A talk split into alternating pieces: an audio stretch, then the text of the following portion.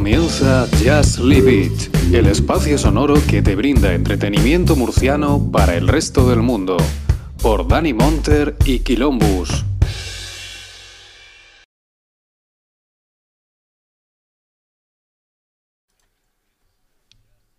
Dale, Luis.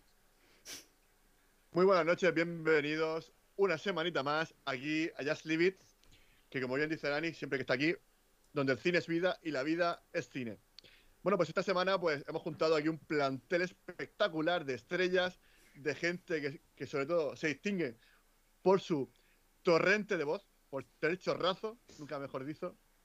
Y bueno, pues qué mejor manera que ir presentando a los colaboradores y luego pasaremos a la estrella invitada, a digamos que es el tenor, el, el solista de- del equipo. Bueno, empecemos por el que está hoy a los mandos. Hoy, hoy ha habido un cambio, hoy ha habido un cambio de, gobierno, ha habido un asalto aquí a, a la- al, al templo y llega el señor Luis Sánchez que se ha puesto a los mandos de la nave. Uf, qué, sufrimi- qué sufrimiento, Luis, qué sufrimiento. Esto es, es un estrés tremendo. Pero bueno, esto es como, esto es como DeLorean. No, no. la fecha y va solo. Pero bueno, ya parece que va bien, así que vale, ya está. Bueno, maravilloso. Bueno, también quiero que hoy mm, dar la bienvenida también a, a- al que por fin está, está cogiendo la racha buena, la racha de. Ya lleva dos, dos- dos semanas consecutivas aquí en el programa, que siempre se agradece que esté aquí. El señor eh, Miguel Pérez, ¿qué tal? Muy buenas, ¿cómo estamos? Hola, buenas noches. Pues nada, pues con ganas de echar la película. Sí, es que a ver si ya los ajetreos familiares pues se están calmando. Entonces. Hoy, hoy Luis está en, en modo Obi-Wan Kenobi, ¿eh? Como decía, volar es de droides. ¿no? No le gusta pilotar la nave. Es verdad, es verdad, es verdad. Y bueno, también vamos a presentar también a, a nuestro colega y compañero, el señor Gonzalo, que está ahí como siempre dispuesto a, a- a dar su opinión y sobre todo a lucir pechito frío ahí. Muy buenas noches, ¿qué tal? ¿Cómo estamos? And 12 points to Just Leave It. Muy buenas, ¿qué tal? Bueno, ya veremos, muy bien, muy bien. Eso digo yo, tú estás bien, ¿no? Pues nada, yo esperemos Sí. que hoy salgamos por la puerta grande a ver qué, qué pasa hoy. Y bueno, y como colofón fi- final, digamos que la actuación estelar de la noche de, de Eurovisión hoy nos, nos, vamos, nos complace su, su visita, ¿no? Para nosotros es un honor que vuelva a repetir aquí en Just Leave It. El señor Antonio Monfort, muy buenas noches, ¿qué tal? ¿Cómo estamos? Pues un placeraco volver a pasar por aquí. Espero que mi actuación no tenga que ser la estrella, porque si no vamos mal. Este festival va a ser conocido por, por acabar en catástrofe si tengo que ser yo la Mientras no- estrella, pero bueno. Mientras no te suba a la rueda. Sí, eso va a decir. Bueno, Yo me he dejado el fular colgado por lo mismo. a ver. Bueno, pues nada, acabamos. Hombre, seguro que bien. Yo la verdad que, bueno, tenía muchas ganas. El año pasado lo pasamos muy bien. La verdad que fue una experiencia bastante, yo que sé, yo pienso que por, por mis compañeros que la verdad que estaban pues, con muchas ganas de volver a repetir porque creo que, pues como tenemos mucho gusto en común, Gonzalo, aunque no lo conoces, también es del gremio. Tiene ahí una buena, una extensa biblioteca de, de cómics. Y bueno, no sé, ¿qué te parece? ¿Cómo, ya quiero pasar un poco a preguntarte cómo se plantea este año, cómo lo ves, Eh, de cara a estrenos en, de series y películas, ¿cómo estás ilusionado, no estás ilusionado? ¿Cómo, cómo estás? Bueno, eh, es- estoy cauto, estoy cauto, ¿no? O sea, los tiempos en que me ilusionaba mucho por estrenos futuros, yo creo que están quedando un poquito atrás, ¿no? Porque la verdad es que eh, uno nunca sabe qué esperar, no sabes nunca lo que van a llegar. Muchos productos a veces eh, parecen una cosa, van a ser otra.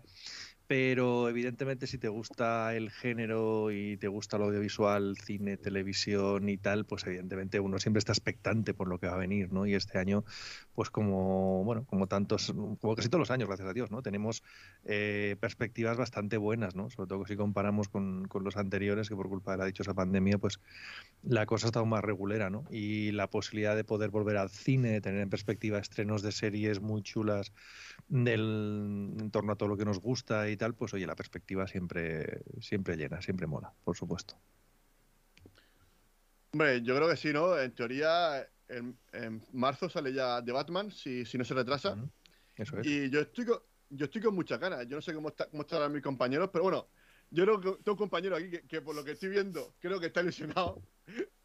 lo veo feliz. O sea, está, o sea, está infeliz por lo que es la parte de, de llevar la parte técnica del programa, pero por el contrario, su- el otro lado de su corazón está rebosante de alegría. Y no sé, yo creo que esta película creo que nos va a sorprender a todos. Por los trailers y eso, yo creo que va a estar muy bien. ¿Qué opináis? Yo han dicho que la versión extendida son cuatro horas. Pocas, pocas me parecen. A ver, yo honestamente, mm, poco a poco me he ido calentando y ahora mismo tengo las expectativas muy altas. Yo espero no llegar y darme una leche contra el suelo brutal, porque, porque sería un palo. O sea, un palo en el sentido de, joder, ya una película que, de Batman que parece que es lo que, lo que siempre hemos pedido. Y yo espero no defraudarme, pero bueno, ve- ve- veremos a ver. Yo de momento ya digo, expectativas altísimas. Mm, Miguel, ¿tú estás animado o no? Sí, yo estoy un poco al margen. Me estoy tomando un poco con calma, estoy un poco al margen. eh, entonces, no sé, un un poco de actitud cauta, como decía Antonio. eh, no quiero ilusionar mucho. eh, luego, o sea, cuando vi el primer tráiler, sobre todo, sí, pues sí me, me, me entró. Para mí, Batman es de mis superhéroes favoritos. Y, sí me entró, vamos, el hype, ¿no? Como dicen ahora, pues, pues se me subió por las nubes. Luego, verdad que cuando vi el segundo trailer, el, segundo tráiler creo que fue con la versión doblada, así, a- algunos, algunos aspectos de, de, la voz del o sea, el doblaje y tal, algunos gritos, no me, no me, no sé, no me hicieron mucha gracia, ¿no? Cuando se enfadaba eh, este Robert Pattinson y tal.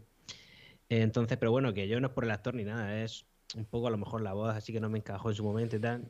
Bueno, total, que tampoco quiero ilusionarme mucho y eso, yo creo que de, la película tiene pinta de que, estar, que va a estar súper bien hecha, o sea, eh, por lo menos la pinta, la buena pinta la tiene, entonces pues con eso yo me, me di con un canto los dientes. Eh, Gonzalo, ¿tú qué, qué opinas, Gonzalo? Yo tengo muchas ganas, la verdad. Soy fiel defensor de, Robert Pattinson, me gusta muchísimo como actor. Creo que tenemos un, titán ahí delante. Y tengo muchas ganas, la verdad. Lo que no sé es si, si de alguna manera lo van a introducir también en el, en el Flashpoint. Y la verdad que tengo bastantes ganas de verlo junto a Michael Keaton, Christian Bale y, Yo, me- honestamente, me gustaría que hicieran un Batman, un, un, un Batverso. O sea, un- a- a- que yo, a- después de lo que hicieron con la anterior de la Justicia, me gustaría ver películas de Batman solas individuales. No meter este Batman en la Liga de Justicia y ya mezclarlo con otras cosas que al final lo que hacen es liarlo todo. Mm. Después de todo lo que hemos pasado, a mí me encantaría que fueran películas de Batman y punto. Pero bueno, ya veremos. Hombre, a mí en lo que, lo que dices tú de Flashpoint me gustaría ver a Thomas Wayne ahí como como como Batman sobre todo, ¿no? Sobre todo a, a los pasa que claro, a, a- Sí, yo pero no sé a- cómo está el- Al no comediante. sé cómo es- exactamente, al que hacía el comediante, que el actor este de que la, ya, la de Zack Snyder, que no, no me acuerdo ahora mismo cómo se llama. Jeffrey Dean Morgan. Hmm. Ese, ese, que además que da, que da todo el perfil, o sea, da, da el perfil como, como ese Batman de Thomas Wayne. Pero bueno, lo, que, lo que sabemos es que, que Antonio eh, ve a Ezra, Ezra Ramírez correr, pues eso es, es lo que está esperando. Siempre se entusiasma uno, ¿no? Con eso. Si no te entusiasmas con eso, ya mal tiene que ir la vida, ¿no? Eso es así. No sé, a mí me han gustado mucho los últimos clips y escenas que se han ido soltando últimamente de, de, de Batman. Me ha gustado, me gusta mucho todo lo que está diciendo el director por ahí en las entrevistas, porque creo que, bueno, parece, parece que está en la sintonía correcta, que tiene claro lo que quería hacer, y eso es muy buena señal, ¿no? Yo, soy masivamente escéptico con lo de Robert Pattinson como, como Bruce Wayne, pero bueno, espero, la verdad, que, que la película pues eh, me haga olvidar eso, ¿no? Y me haga creer que realmente ese tío es, es Bruce Wayne y que realmente puedo creerme lo que la película me plantea, ¿no? Ya digo, eh, yo era muy, muy escéptico con la película, muy tal, mm, como digo, los, los últimos, las últimas declaraciones del director, sobre todo, y el clip que se liberó hace poco y tal, ese tipo de cosas son las que te dicen, pues eso, a lo mejor, a lo mejor esto, esto tiene algo más de lo que podía parecer en un principio, ¿no? Veremos. Eh, yo es que por lo que, bueno, el primer, es que el primer vídeo, el primer vídeo que salió, el primer tráiler, la verdad es que era la fotografía era brutal, esos amaneceres, esos, esos tonos naranjas.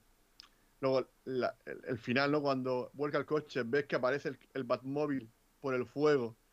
Que y luego aparte la imagen de Batman boca abajo. yo qué sé, es que eso me pareció una brutalidad. O sea, yo cuando vi eso dije, no puede ser. O sea, me quedé muy loco con, con el concepto que, que Matt Reeves, recordamos, ¿no? Que ya con el Joker, que ya le, le, le dio como una profundidad al personaje, estén más de acuerdo o no menos de acuerdo, ¿no? Porque luego yo personalmente no soy muy partidario de- del Joker que, no, que nos muestra, pero entiendo que la, la, la visión que quiere dar, ¿no? Y, y creo que profundice bat- bastante en, en el personaje que, que la ha creado. Y yo creo que este, esta película va a estar bien. O sea, yo creo que con el pingüino, que está muy bien caracterizado, ¿no? Colin Farrell, que no, no está reconocible en ningún momento. Eh, Selina Kyle, que yo creo que también está muy bien. Yo creo que la- las imágenes que nos muestran a Selina Kyle, creo, y luego ya también ves a, a Enigma, y creo que va a ser un Enigma así, muy Seven, ¿no? Volviendo loca a la policía, ¿no? Y a Batman, yo creo que nos va a dar muchas sorpresas. Que, o sea, también es que ta- también quiero eso, ¿no? O sea, quiero ir a pasarlo bien. Yo pienso que va a ser una película que, que nos puede sorprender. Yo quisiera que sí. Los secundarios apuntan muchísimo en esta película porque a priori eran elecciones de casting que dices, bueno, pues a, los de- a lo de los cómics nos aparece mucho, que digamos, ¿no? Pero realmente lo que se ha visto de, de, de Catwoman, por ejemplo, del comisario Gordon, o sea, realmente funcionan francamente muy...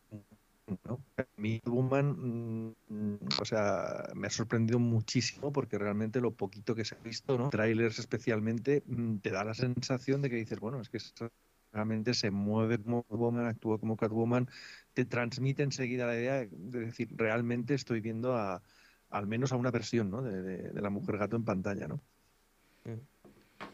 Sí, yo, creo que- que... pero- Gonzalo, sí.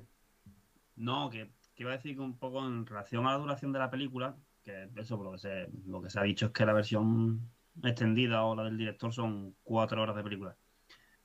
Que mm, no le metan una tijera excesiva en la versión comercial y que, y que de- la conviertan en, en una secuencia de pelea tras otra y perdamos la esencia del, de los personajes. Que tengamos que irnos a la versión extendida para decir, vale, pues mira, Mm. tiene sentido el por qué en esta escena ha actuado así o por qué tal. Porque ya hemos visto con, con las anteriores películas, con las de Zack Snyder en concreto, que le vas recortando y vas dejando escenas que por sí mismas a lo mejor no es que tengan, no sean carentes de sentido, pero no lo tienen en su totalidad y pueden llegar a descuadrar. Entonces, luego tenemos las críticas que tenemos y dices tú, joder, me pongo la versión extendida y todo se entiende de lujo y, y la disfruto mucho, pero la versión comercial, que es la que ve el 80-85% de la población, pues la, la cuchilla porque no está viendo lo que realmente queremos ver. Entonces, Sí, pero bueno, eso es otro, es un problema totalmente diferente, o sea, es una cosa totalmente diferente, ¿no? O sea, yo era un problema de de Zack Snyder tenía su, su visión, los de Warner no, pues bueno, todo lo que pasó y tal, y, y- y luego estuvo la visión de Joe Whedon, pero aquí el mismo director. Entonces, a lo mejor funcionará un poco más con la versión extendida de Señor Anillos, que funciona bien, pero pues las la escenas extendidas pues te dan aún más información, supongo. Yo creo que ahí no, no habrá Sí, problema por ejemplo, ocurrió en la batalla de los cinco ejércitos que hay escenas que no, por sí mismas no tienen sentido en la versión comercial y cuando ves la extendida sí lo entiendes. Porque le han cortado tantísimo que esas escenas que han dejado no, no tienen sentido, no tienen. No te Claro, pero- pero- a la dinámica de la película. Ya, bueno, porque al final también, a lo mejor al ser una película de ya de, de por sí de casi cuatro horas, pues, Por eso pues digo que, que... que- que lo que me da miedo ahí es la tijera que le puedan meter para reducirlo Mm. a la versión comercial y, y que no, no, no, no tenga la crítica que realmente se merezca. Sí, sí. Hombre, Yo- yo creo no que- sé decirte, yo- El, el met- Continúa. nada, que- que simplemente que sí. A ver, el metraje que por lo visto vamos a ver dura tres horas. Eso ya en ese sentido dices, bueno, tres horas más tiene que ir para que no cuentes una, una historia, ¿no? O sea, realmente deberías poder contar una, una buena historia en, en tres horas, ¿no? Y más que eso es que creo que Matt Reeves creo que ha tenido un tipo de libertad creativa que desde luego no tuvo Zack Snyder y que es muy difícil tener con una franquicia de Batman, ¿no? Pero yo creo que este hombre llegó a la franquicia en un momento muy crítico en el que el proyecto tenía que tirarse adelante y tenía que salir sí o sí, que probablemente nadie se quería hacer cargo en ese momento de, una franquicia como Batman con todo lo que arrastraba allá por 2016-2017 y creo que eso le ha dado una, una libertad que a lo mejor pues, otros directores no, no habían tenido. ¿no? Eh, veremos a ver con el tiempo si realmente ha tenido esa libertad que parece. Pero es una película que ha tardado mucho en desarrollarse, que no se ha hecho de forma rápida ni apresurada, ni, ni se ha rodado rápidamente y sobre todo eh, parece que Warner ha aceptado mucho la visión de este director, o sea, ha claudicado mucho en lo que este director eh, parece que quiere contar. Entonces, no tienes el tipo de problemas que tuvo Snyder con Batman contra Superman en ese sentido de interferencias del, del estudio, etcétera. Pero mm, bueno, veremos, veremos a ver, porque seguro que luego el estudio habrá tenido que decir, alguna imposición ha tenido que haber. Eh, yo creo que el casting de Pattison es muy probablemente una imposición del, del, estudio y a saber cuántas cosas más no pueden, pueden haberlo, haberlo sido. ¿no? Eh, hombre, yo es que creo, hablando de, lo que tú mencionas de Warner, eh, de la libertad que, que, está dando al director, yo creo que ya se ha visto con James Gunn, con The Suicide Squad, que es una película puramente eh, James Gunn. O sea, si la ves, es su estilo. O sea, no, ahí creo que dijeron, bueno, haz lo que quieras, porque al final mm. esto o, o, aquí o hacemos algo o, o, o, el universo DC se va, se, se, va a la mierda. Y creo que está optando por eso. En vez de optar por un modelo más de Marvel, que es de una mente pensante, una, una, mente desde arriba que coordina todo, creo que el modelo que está cambiando a decir, bueno, cada director cogemos directores de gran nivel y que le dé su, su versión personal. Y eso para que tenga una, digamos, una entidad cada película por separado, yo creo. Que realmente en el caso de DC no existe un DC Studios, ¿no? Como si existe un Marvel Studios. Eh, eso se intentó hacer en, en, los tiempos precisamente entre Batman contra Superman y la Liga de la Justicia y, y no funcionó, no funcionó pues por problemas internos de Warner que, eh, que realmente, pues bueno, han sido muchos y muy variados en los últimos, los últimos años y todavía siguen, ¿no? Entonces los proyectos de Warner son cada uno hijo de padres muy diferentes, ¿no? O sea, realmente no se trata de un estudio que, digamos, controle todos los proyectos y los tenga ordenados y los tenga... No, sino que se trata más bien de proyectos desarrollados por creadores a los que el estudio le ha visto bueno y hasta cierto punto supervisa, unos casos más, otros menos, ¿no? O sea, Black Adam, por ejemplo, es un proyecto donde The Rock básicamente pues ha hecho lo que quería y como quería, en, eh, en, el caso de aquí tenemos a, a, Matt Reeves, ¿no? que es el que realmente está orquestando todo esto, en el caso de The Batman, y podríamos ir repasando, digamos, uno por uno, ¿no? Esto está surgiendo, ¿no? James Gunn, por supuesto, con, con Peacemaker y con Escuadrón Suicida, donde el reclamo de la película era James Gunn, no la película ni los personajes, ¿no? El hecho de que James Gunn estaba ahí era, era el caso, ¿no? Con lo cual, realmente, pues cada proyecto es eh, totalmente diferente, eh, para bien o para mal, o sea, realmente no hay, no hay una conexión, digamos, demasiado fuerte en la mayoría de los productos. No sé yo si a lo mejor a partir de Flashpoint o cuando Discovery coja el control de Warner y cambie la gerencia, veremos algo más unificado o proyectos más de estudio. ¿no? The Flash creo, por ejemplo, que es, que es un proyecto mucho más de estudio que no estos otros que estamos uh -huh. mencionando ahora. ¿no? Eh, pero The Flash, ¿cuándo, ¿cuándo se estrena The Flash? Noviembre, si no me equivoco. Hombre, hombre yo creo que esa película creo que yo creo que nos va a sorprender, ¿no? Y ya sobre todo los fans estamos ya con el hype, ¿no? De, de ver a Michael Keaton, que creo que también va, va, a aparecer en alguna otra película, ¿no? Creo, en alguna otra serie, creo que se ha comentado que también Michael Keaton iba a aparecer, ¿es posible? Keaton está confirmado para Batgirl. De, Correcto. De, de, de este de, de Flashpoint. Y en Morbius sale también. Sí, Morbius. a ver, Morbius, eso. A ver, Morbius, a ver, porque al principio le iban a estrenar, pero se está retrasando demasiado. Yo no sé qué está pasando con eso, pero llevan ya muchos meses con los trailers, pero no, no, no sé cuándo va a llegar, la verdad. No sé lo de Morbius. Hombre, la han retrasado para, para, abril, tenía que estrenarse ahora en enero, me parece, en enero, febrero, y la han retrasado para, para abril. Temas, la excusa oficial es la pandemia, ¿no? O sea, no sé si tiene mucho sentido, pero pero la excusa oficial que temas de pandemia por el repunte que ha habido en enero y tal, la han retrasado hasta, hasta abril. Bueno, veremos a ver. Que después del éxito de Venom 2 quieren aprovechar el rebufo y alargarlo un poco más.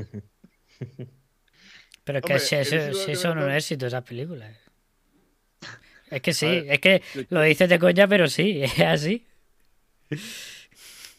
Hombre, eh, lo que sí lo que sí ha sido un éxito ha sido la película de Spider-Man, ¿no? Creo que lleva más de 1.600 millones en, en época de pandemia. O sea, me parece un disparate lo que, ha- lo que está consiguiendo. Spider-Man. Me parece una, una, una, una burrada, sinceramente. Ujú. Que yo creo que, bueno, que esa película, creo que, bueno, que puede tener sus defectos de, de guion, evidentemente. Una película que es bastante, no sé compleja, pero sí que quiere, ju- quiere jugar muchas cosas al mismo tiempo y, y es complicado, ¿no? Entiendo que, que no es fácil, pero es que es- si entras al juego de la película, es que son tres horas que te pegas ahí en el cine disfrutando, decir, bueno, o sea, dame más, o sea, es que dices tú, dame más, es que esto es lo que yo quiero, o sea, venir aquí a disfrutar y ver a Toby, ve- ver a, ver a Andrew y ojalá, ¿no? Porque todo el mundo lo está viendo ahora, ¿no? Todo el mundo está viendo ahora lo de terminar la trilogía de Andrew Garfield, ¿no? Que parece ser que ahora la gente pues ha vuelto a coger la ganas de, de ese, ese Spider-Man que para mí tiene un, un traje muy bueno y lo- luego con una buena Stacy que, bueno, espectacular, ¿no? Es, es más, es más Tom. Y creo que será un muy buen Spider-Man también. Y nos llamaban locos cuando reclamábamos esa película, cuando, cuando lo cancelaron en su momento. Bueno, Lo siguiente, lo llega- siguiente será, lo siguiente será hacer la, la segunda parte de, de- de esos cuatro fantásticos también. Sí, pues es que el ritmo que vamos, sí, claro. Pues quién sabe, tú, quién El sabe. Fantastic Verso, ¿no? Sí, sí, sí. Hombre. ahí. Hombre, yo, yo creo que ahora, no sé, ¿no? Se comenta ahora que también van a. En Moon Knight, no sé si quieran meter algo también ya. Yo, yo la de Moon Knight, me parece que también la serie puede ser bastante rompedora. Creo que ahí Marvel sí que está dentro de, unos márgenes, pero está intentando arriesgar un poquito, sobre todo con la serie.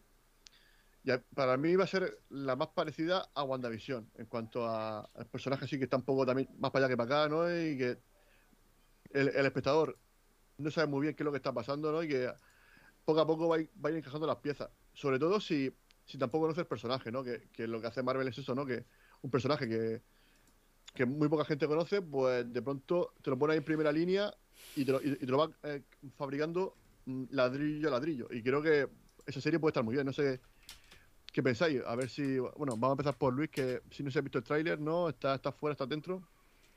Eh, sí, sí, vi el tráiler. Mm, La verdad que tampoco estaba también con otras cosas de pasar, pero yo una serie que le tengo ganas. A mí el personaje no es que haya leído muchísimo, pero sí he leído cositas que y, me han gustado. Sobre todo, por ejemplo, la última etapa, la de... Bueno, no, la última ya, ¿no? Claro. La del, la del señor Luna, que es una etapa que me encantó y... y- y, y bueno, yo no, no, no lo sé, pero sí le, le- le tengo muchas ganas. Yo espero, honestamente, que Disney no se corte con la violencia, porque el Caballero Luna, para, yo para mí, lo, lo asocio también a, esa parte violencia excesiva. Pero bueno, sí, sobre todo pues lo que tú dices de la psicología todo eso tiene que ser una rayada tremenda. Yo, o sea, de- debe serlo, quiero decir. Sí, es lo que pide el personaje. Yo le tengo ganas. Miguel, ¿tú cómo estás? ¿Tú cómo estás? ¿Estás dentro o estás fuera? Bueno, yo soy de los que no conocen al personaje y nada, yo dentro, yo siempre estoy dentro. Yo, vamos, es- me están ofreciendo productos de calidad que, que bueno, de un poco gustan más o nos pueden gustar menos, pero, pero tío, son productazos de calidad, ¿no? O sea, yo, por ejemplo, ahora Ojo de Halcón, bueno, pasa que Ojo de Halcón pues tiene ese encanto especial que para mi serie favorita de esta, de esta por delante de, de WandaVision o, o, Loki. Loki o cualquiera, ¿no? Sí, sí, sí. No, porque eh, sin pretender nada de, de, de- de grande, de, de- de abarcar eh, algo muy grande, sino ahí en algo pequeñito, pero a mí me encanta esa serie, por ejemplo. Entonces, yo estoy, yo lo que me echen, lo que me echen. Estoy más, estoy más enfadado con Boba Fett, ¿no? Porque también es verdad que, que nunca he sido lector de, no- nunca sido lector no de cómics, pero, No, pero la no guerra de la galaxia. Claro, la, la guerra de la galaxia sí es más terreno mío, ¿no? De, de- de- desde los 90, que estamos ahí a tope. Pero, pero bueno, eso va también, creo que un poco por culpa de Robert Rodríguez y bueno, y bueno, sí, eso es, es la bicha, esto junto. A ver, yo porque eh, Luis no ha visto el último capítulo, pero creo que lo que comentaba antes, ¿no? Que se nota mucho que la directora, que la Bryce Dallas Howard, que es muy jovencita, pero creo que está demostrando que tiene los genes de, de su padre y creo que va a dar mucho que hablar. Ojalá pronto, o, o bien eh, Star Wars o Marvel, le carguen algo porque yo creo que esa chica puede, puede hacer cositas. Yo creo que tiene talento. Es que Y lo, que sí. lo de jovencita ya, Luis, no lo sé. No Sí. sé no sé cuántos años tendrá. Pero No sé, ya.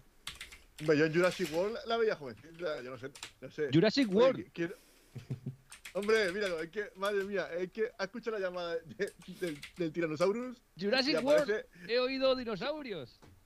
nuestro farero favorito.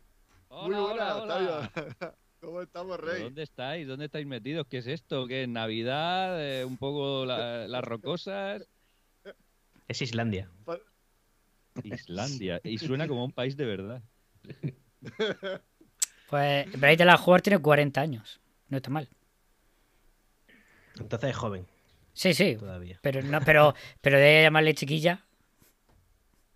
No, pero bueno, que eso del problema de, la, de Boba Fett, no, eso lo de dirección y tal, también por el- como el trato, como tratan a- al personaje principal, pero bueno. Que bueno, eso, ¿Estáis eso, es, hablando de Boba Fett? eso es da para otro programa. Sí, sí. Que Miguel no está contento nunca con Star No Wars. está contento con Boba Fett. Pues ten cuidado porque irá por ti. Sí. ¿A qué? A, a- Llamará- a- a decir que, a decir que no seas malo. Llamará a, los chatarreros estos y irán a cámara lenta por- a, a- a 15 por hora en la moto. En plan como lo- los viejos de castillo jubilados, ¿no? De los Simpsons, ¿no? Así con, la silla eléctrica. Yo qué sé, es que es lo que tú dices, ¿no, Miguel? Yo, yo sí que comparto un poco eso de que creo que le han quitado un poco el misterio que tenía el personaje de, de Boba Fett. Mucho tiempo sin el casco, mucho tiempo eh, que creo que ahí, pues, no sé hasta qué punto.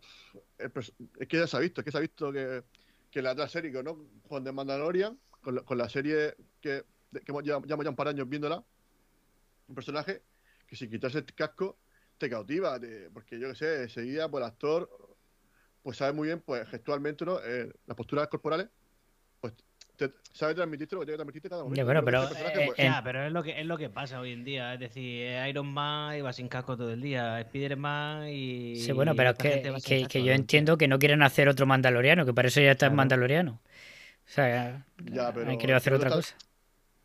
Ya, pero es que el señor, este, el Temora, el Temora no está para pa, mucho el jaleo. Entonces, claro, hay que hacer una película de un personaje de, de acción, de un cazarrecompensas, que no sea un señor feudal o como lo queramos llamar. Y, y- y es que no está dando, o sea, es que la que está repartiendo más es eh, la, la Fennec Sun o, o el, o el, o el- o el ch- Bueno, pero este malo. porque él cumple otro rol. A mí, a mí me gusta que el héroe, que el héroe protagonista sea un, un señor mayor con ya sus panzas y sus cosas. A mí eso me, me gusta. Bueno, sí, pero que se creo rían que- de él, ¿no? Eso es lo que no, eso es lo que a mí no me gusta, que se rían de él. Pero bueno, eh, Eh, Antonio, ¿estás viendo la serie? ¿No estás viendo la serie de, de Boba? Sí, sí, sí, por supuesto, por supuesto que sí, por supuesto que sí, la estoy disfrutando mucho, me gusta, a mí me gusta. Me gusta eh, con la salvedad, ¿no? Que no conecto de ninguna manera este Boba Fett con el de la trilogía clásica. O Correcto. sea, no me parece que sea el mismo personaje en absoluto. O sea, no, no, no, no, no los conecto, ¿no? Ni a la de tres, ¿no? La serie per se me hace disfrutar mucho, ¿no? Te lleva cada semana al universo de Star Wars y en general me encantan las referencias, los guiños, esos paseos con y una referencias aquí y allí, la música me parece sobrenatural. Eh, me gusta, me gusta, eh, pero lo que pasa es eso, que no, no conecto nada a este Boba Fett con, con el de la trilogía clásica. Yo creo que Boba Fett eh, ya empezó, digamos, a torcerse, ¿no? Cuando Lucas le dio este origen innecesario sí. que yo creo que nadie había pedido en el episodio 2, ¿no? porque yo creo que nadie, nadie quería saber cómo era Boba Fett debajo del casco. Y yo creo que nadie se imaginaba que tuviera el gesto de Temuera Morrison. Eso para empezar. Em, y luego esta, esa idea de explicar desde el principio que era un clon.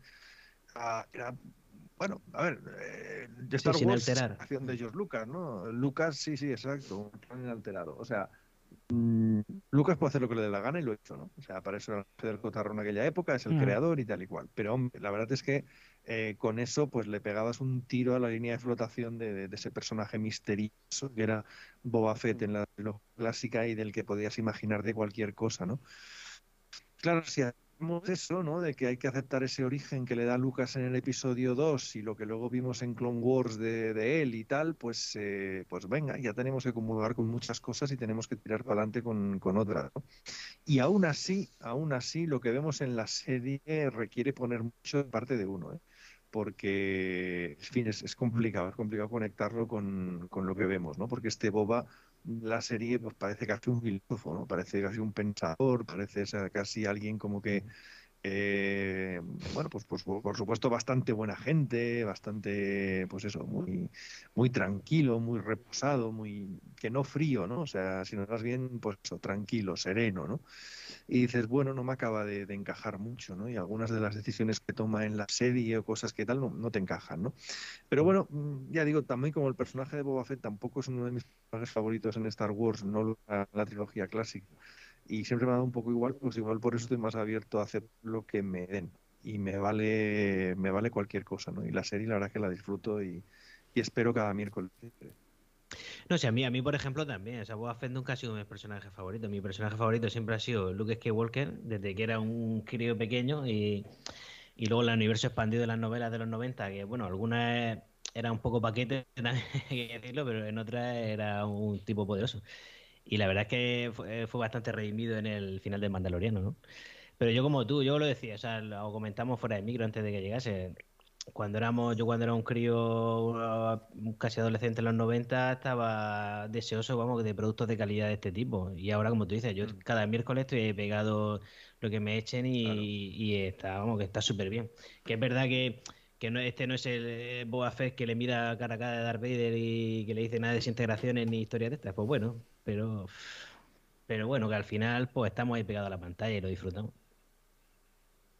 Sí, bueno, yo creo que Miguel en eso tiene razón, ¿no? que lo comentaba antes Antonio, que, al final lo que te, da mucho lore tiene muchos detallitos, o sea, la, la, serie empieza a analizar y tiene muchos detalles de, aparte te mete personajes de de incluso de, de videojuegos, de, de, no sé qué, de un cómic, de un libro. Entonces, claro, engarza, engarza tantas cosas, cohesiona tanto, que muchas veces, bueno, pues dice, bueno, si al final esto supone que este personaje, que, oye, que si, ojalá, no sé, a lo mejor estoy hablando demasiado, ojalá muera esta temporada, en plan, una muerte heroica, y le den un final apoteósico, y que ya está, y que, por lo menos que consigan crear este, este, universo, que a lo mejor la siguiente sea Fennec San, que creo que es un personaje, a mi modo de entender, un poco más interesante que, que Boba Fett. Pues no sé, hombre, no creo que muera, porque es un filón Boba Fett, pero bueno, también es verdad que, por ejemplo, esto que has dicho de los detalles, en esta, en esta de, o sea, en esta serie del libro de Boba Fett, no la del Mandaloriano, sino en esta, los veo como un poco más forzados, ¿no? No tan fluidos como como eh, la, la, otra serie, digamos, del Mandaloriano, Mandaloriano. las temporadas, sí. Eh, La veo como más forzado, ¿no? Ahora, pues sí, te llevo al Rancor, ahora de repente, bueno, el inicio de verdad que está bien, lo de la fosa de Sarlacc, bueno, está bien y tal.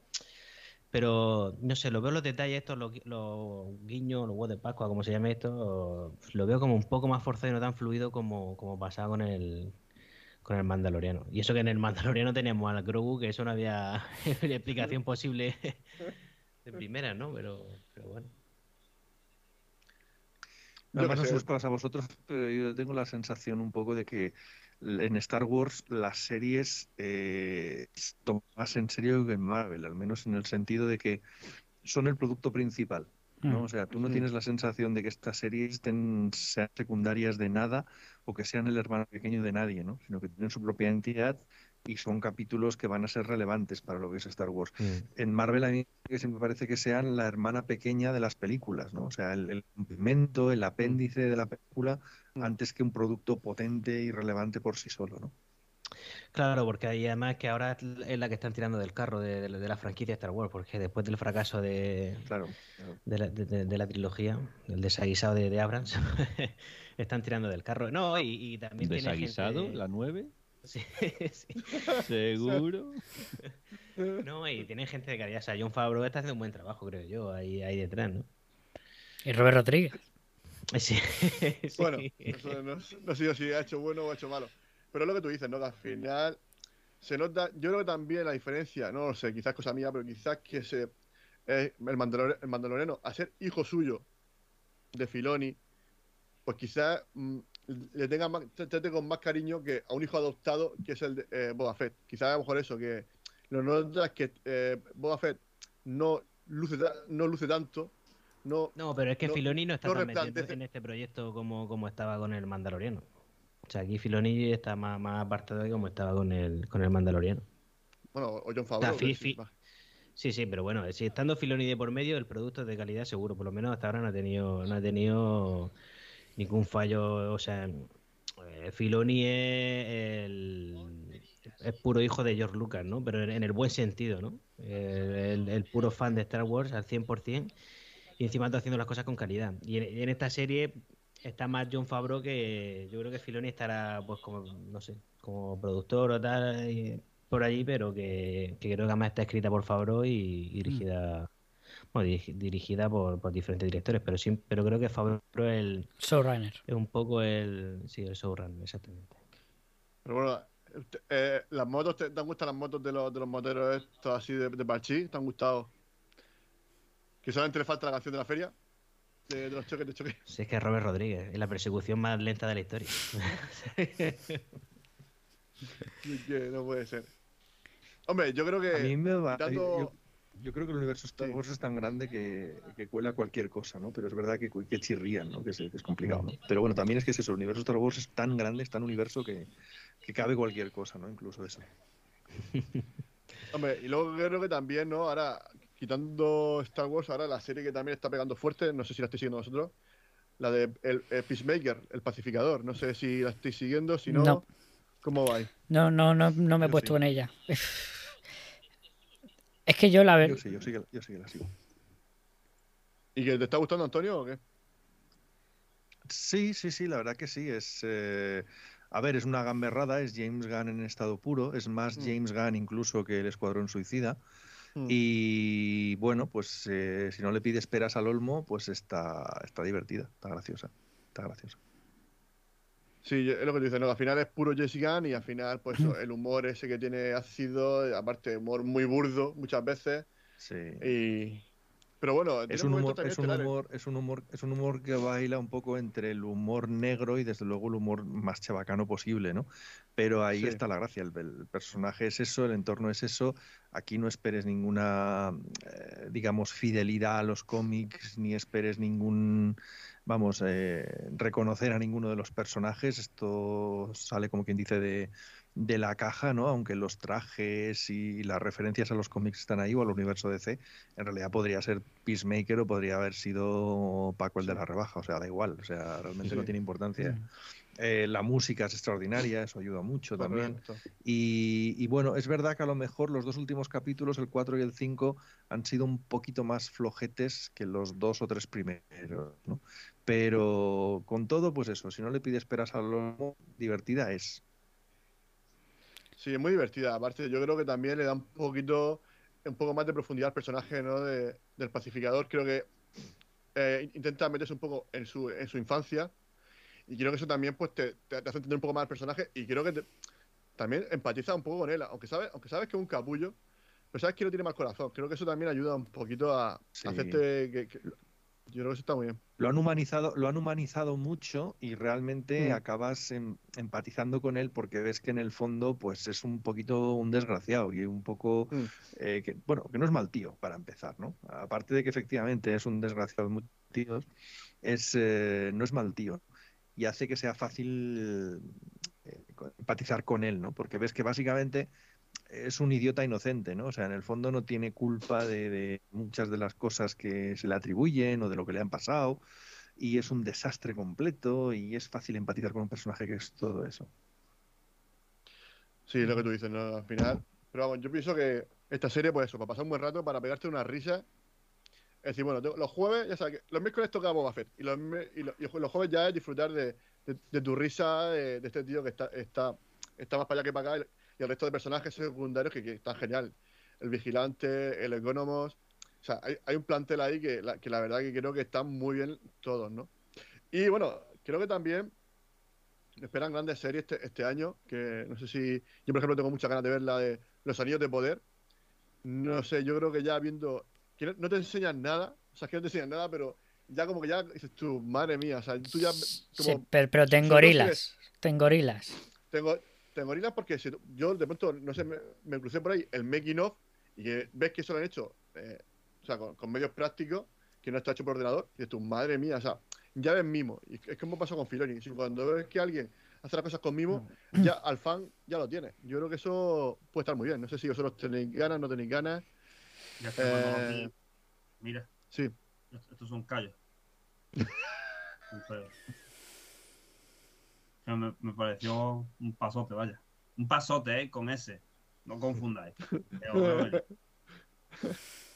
Sí, hombre, todo apunta a que, a que va a ser la serie de, no sé si del año, de la década o no sé cómo llamarlo, ¿no? O sea, Amazon ha apostado súper fuerte por esta serie para competir con, bueno, o para competir, ¿no? O para atraer a gente a su plataforma y tal y, y para un producto de la, de la máxima calidad.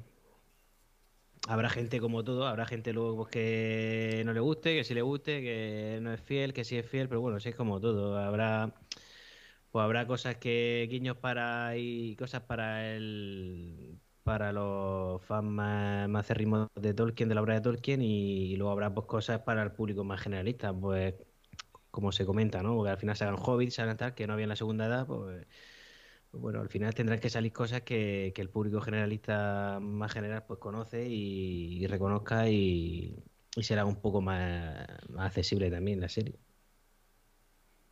Yo- creo que muchos de los puristas de Tolkien se van a tirar del- de los pelos seguro. Sí, Sí, seguro, eso seguro, porque, sí. a ver, es inevitable, es inevitable, quiero decir, cuando em, se va a hacer un producto largo, digamos, ambientado en una época de la que, bueno, relativamente los libros te cuentan poco o te cuentan muy en general. Eso quiere decir que eh, hay espacios para rellenar, ¿no? Y los va a rellenar alguien dispuesto, pues, a gustar a una audiencia moderna, un dispuesto a, a, digamos, no a seguir los parámetros de Tolkien, sino más bien a buscar lo que quiere, que es esa audiencia, ese y ese público de ac- actual, ¿no? Y yo creo que va a haber, pues eso, va a haber mucho susto, ¿no? En ese, en ese sentido, ¿no? Pero eh, mal tiene que ir para que no sea un producto digno de tener en cuenta porque es Tolkien y saben que detrás hay muchísimos fans, es una apuesta muy fuerte efectivamente y debería ser un producto auténticamente espectacular, ¿no? Veremos cómo salen del brete porque también es muy muy complicado realmente hacer una serie de este tipo y que medianamente convenzas al público generalista por una parte y al, y al público fiel de Tolkien por otra, ¿no? Es muy muy complicado el reto, ¿no? Veremos cómo salen.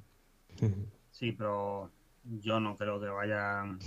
Yo, o yo pienso que eso va a ser un, un exitazo del copón y ya está. Evidentemente vamos a ver cosas que no van a, eh, no van a cuadrar o, o no vamos a ver ciertas cosas que a lo mejor, por lo que decir, los más puristas sí van a decir, Dios mío, ¿cómo nos ha puesto esto? ¿Cómo nos ha sacado Tom Bombadil en la comunidad del anillo? Bueno, amigos, a ver, ya está. No pasa nada tampoco. No te está diciendo que Tom Bombadil sea un humano que se ha muerto. Que es que también muchas Hombre, veces- se- eh, están haciendo bien las cosas, están haciendo bien las cosas porque, es, porque es que- por ejemplo, o sea, sí que nos tiramos un poco de los pelos de, ya no sabemos nada, hemos visto ahora, estamos ya en febrero, eh, se estrena en septiembre, y hemos visto nada, o sea, pero absolutamente nada, sabemos el casting y, tam- y tampoco al 100%, y, y, y por un lado dices, hostia, me tiro de los pelos un poco, ¿no? Pero por otro lado, o sea, lo están llevando tan bien, ¿no? O sea, salió una imagen de, de los dos árboles ahí de la primera edad y, y Sí. esa imagen que salió ahí y tal y, y dijimos, "Si esto no puede ser, o sea, que va a estar eso súper, súper chulo, ¿no? Y, y- Pues mira, yo no he visto nada. Yo no he visto ni el casting ni nada. Lo primero que he visto fue la intro. Ha sido lo único que he visto hasta ahora. Y pues, sí, si, el si la serie va ir de ese palo, me alegro de no haber visto nada y voy a pretender seguir así porque cuando veamos los capítulos eso va a ser mm, la panacea, vaya. Sí, el casting pues tiene, o sea, yo creo que un poco buscan también un poco a lo mejor efecto este Anillo, ¿no? Que no había gente tan tan conocida, ¿no? Porque yo, vamos, yo no conozco prácticamente a nadie. Sí, bueno, eh, Bueno, es lo, lo que hicieron con Juego de Tronos. Con Juego de Tronos prácticamente habían pocos, pocos, pocos actores conocidos. La mayoría eran, pues habían hecho sus cosas, pero ninguno así. Sí, pero no era, la obra, no era la obra de Tolkien eh, en ese momento, la de la de George R. R. Martin. Es decir, Pero no, bueno, lo había leído, no lo había leído tanta gente, ¿no? Ya, pero bueno, es decir, pero Juego de Tronos, digamos que se refiere en cuanto a series, en cuanto a repercusión mediática, es la serie. O sea, no hay serie que puede, que supere a, repercusión de Sí, no, está en claro. cuanto. Y de hecho, eh, de hecho están con la siguiente, ¿no? Están haciendo una precuela, creo, ¿no? Que es- no sé si- Sí. creo que también sale este año o no. Si sale este año no lo sé, que están haciendo la precuela seguro.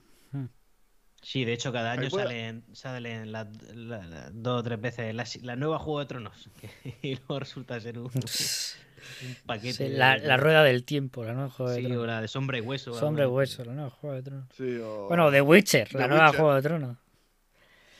Pero que va, The Witcher, que va, es que no tiene los medios, o sea, es que no tiene, no tiene, sí que ya técnicamente, sí que es verdad que tiene a Henry Cavill, que es verdad que tiene un tío de primera, de primera línea, pero tú luego ves los, los efectos especiales y es que no, no, no tiene el nivel que tenía Juego de Tronos. La, segunda ya pasó. la segunda tiene, tiene más. Yo creo que tiene ¿Presupuesto? más presupuesto que la primera, pero a mí me gustó más la primera temporada, la disfruté más. Me gusta más.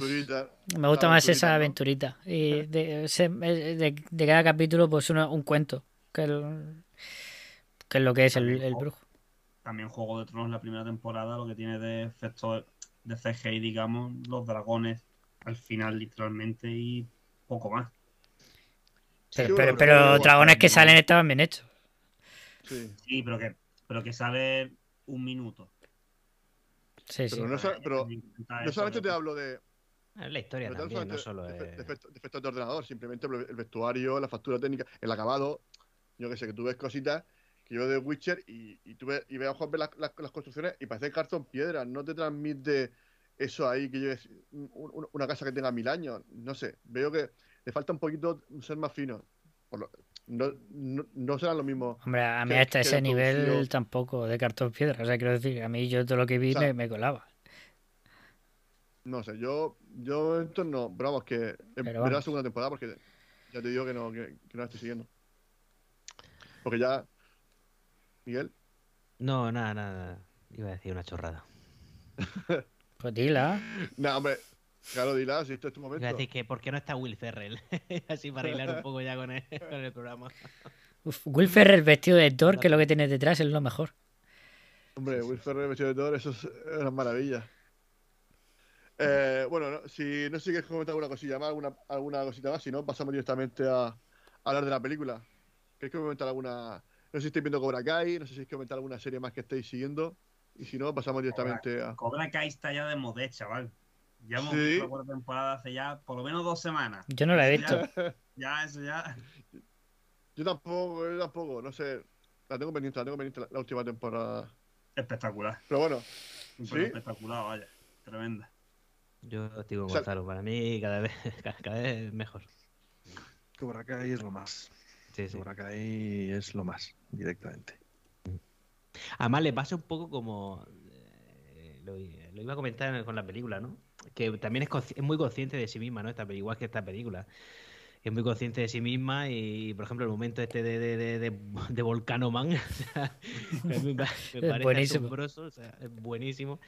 Y me recordaba un poco al momento, pues Johnny Loren, por ejemplo, cuando está entrenando y pasa que no he visto la última temporada, bueno, está entrenando por ahí con la música de, de, de Rocky 4, el Burning y, y haciendo de la suya, ¿no? Pegándole patada a, a una ola, o sea, es que me, me parece algo Y tirando al otro del monopatín y Sí, pegando. sí, sí. Y es, es- pues es que tienen este- estos productos, ¿no? Que son muy conscientes de sí mismos, pero, eh, pero es que a la vez, o sea, o sea, te dan lo que, lo que, lo que buscan, ¿no? Lo, que- lo que quieren. O sea, es, Sí, sí. es- es flipante. ¿Cómo decirle a mi alumno que me estoy tirando a su madre? Sí. Y, oye, una serie que. Porque estamos comentando antes de que Marvel, pues. Ahora con Disney, pues no está siendo muy sangrienta. Pues hace. eh, vi, de pronto vi en Marvel la de Hit, Hit Monkey. Macho, es una serie de animación súper, súper sangrienta. No sé si, si la habéis visto, le habéis echado un ojito. Que es un mono que lleva una katana.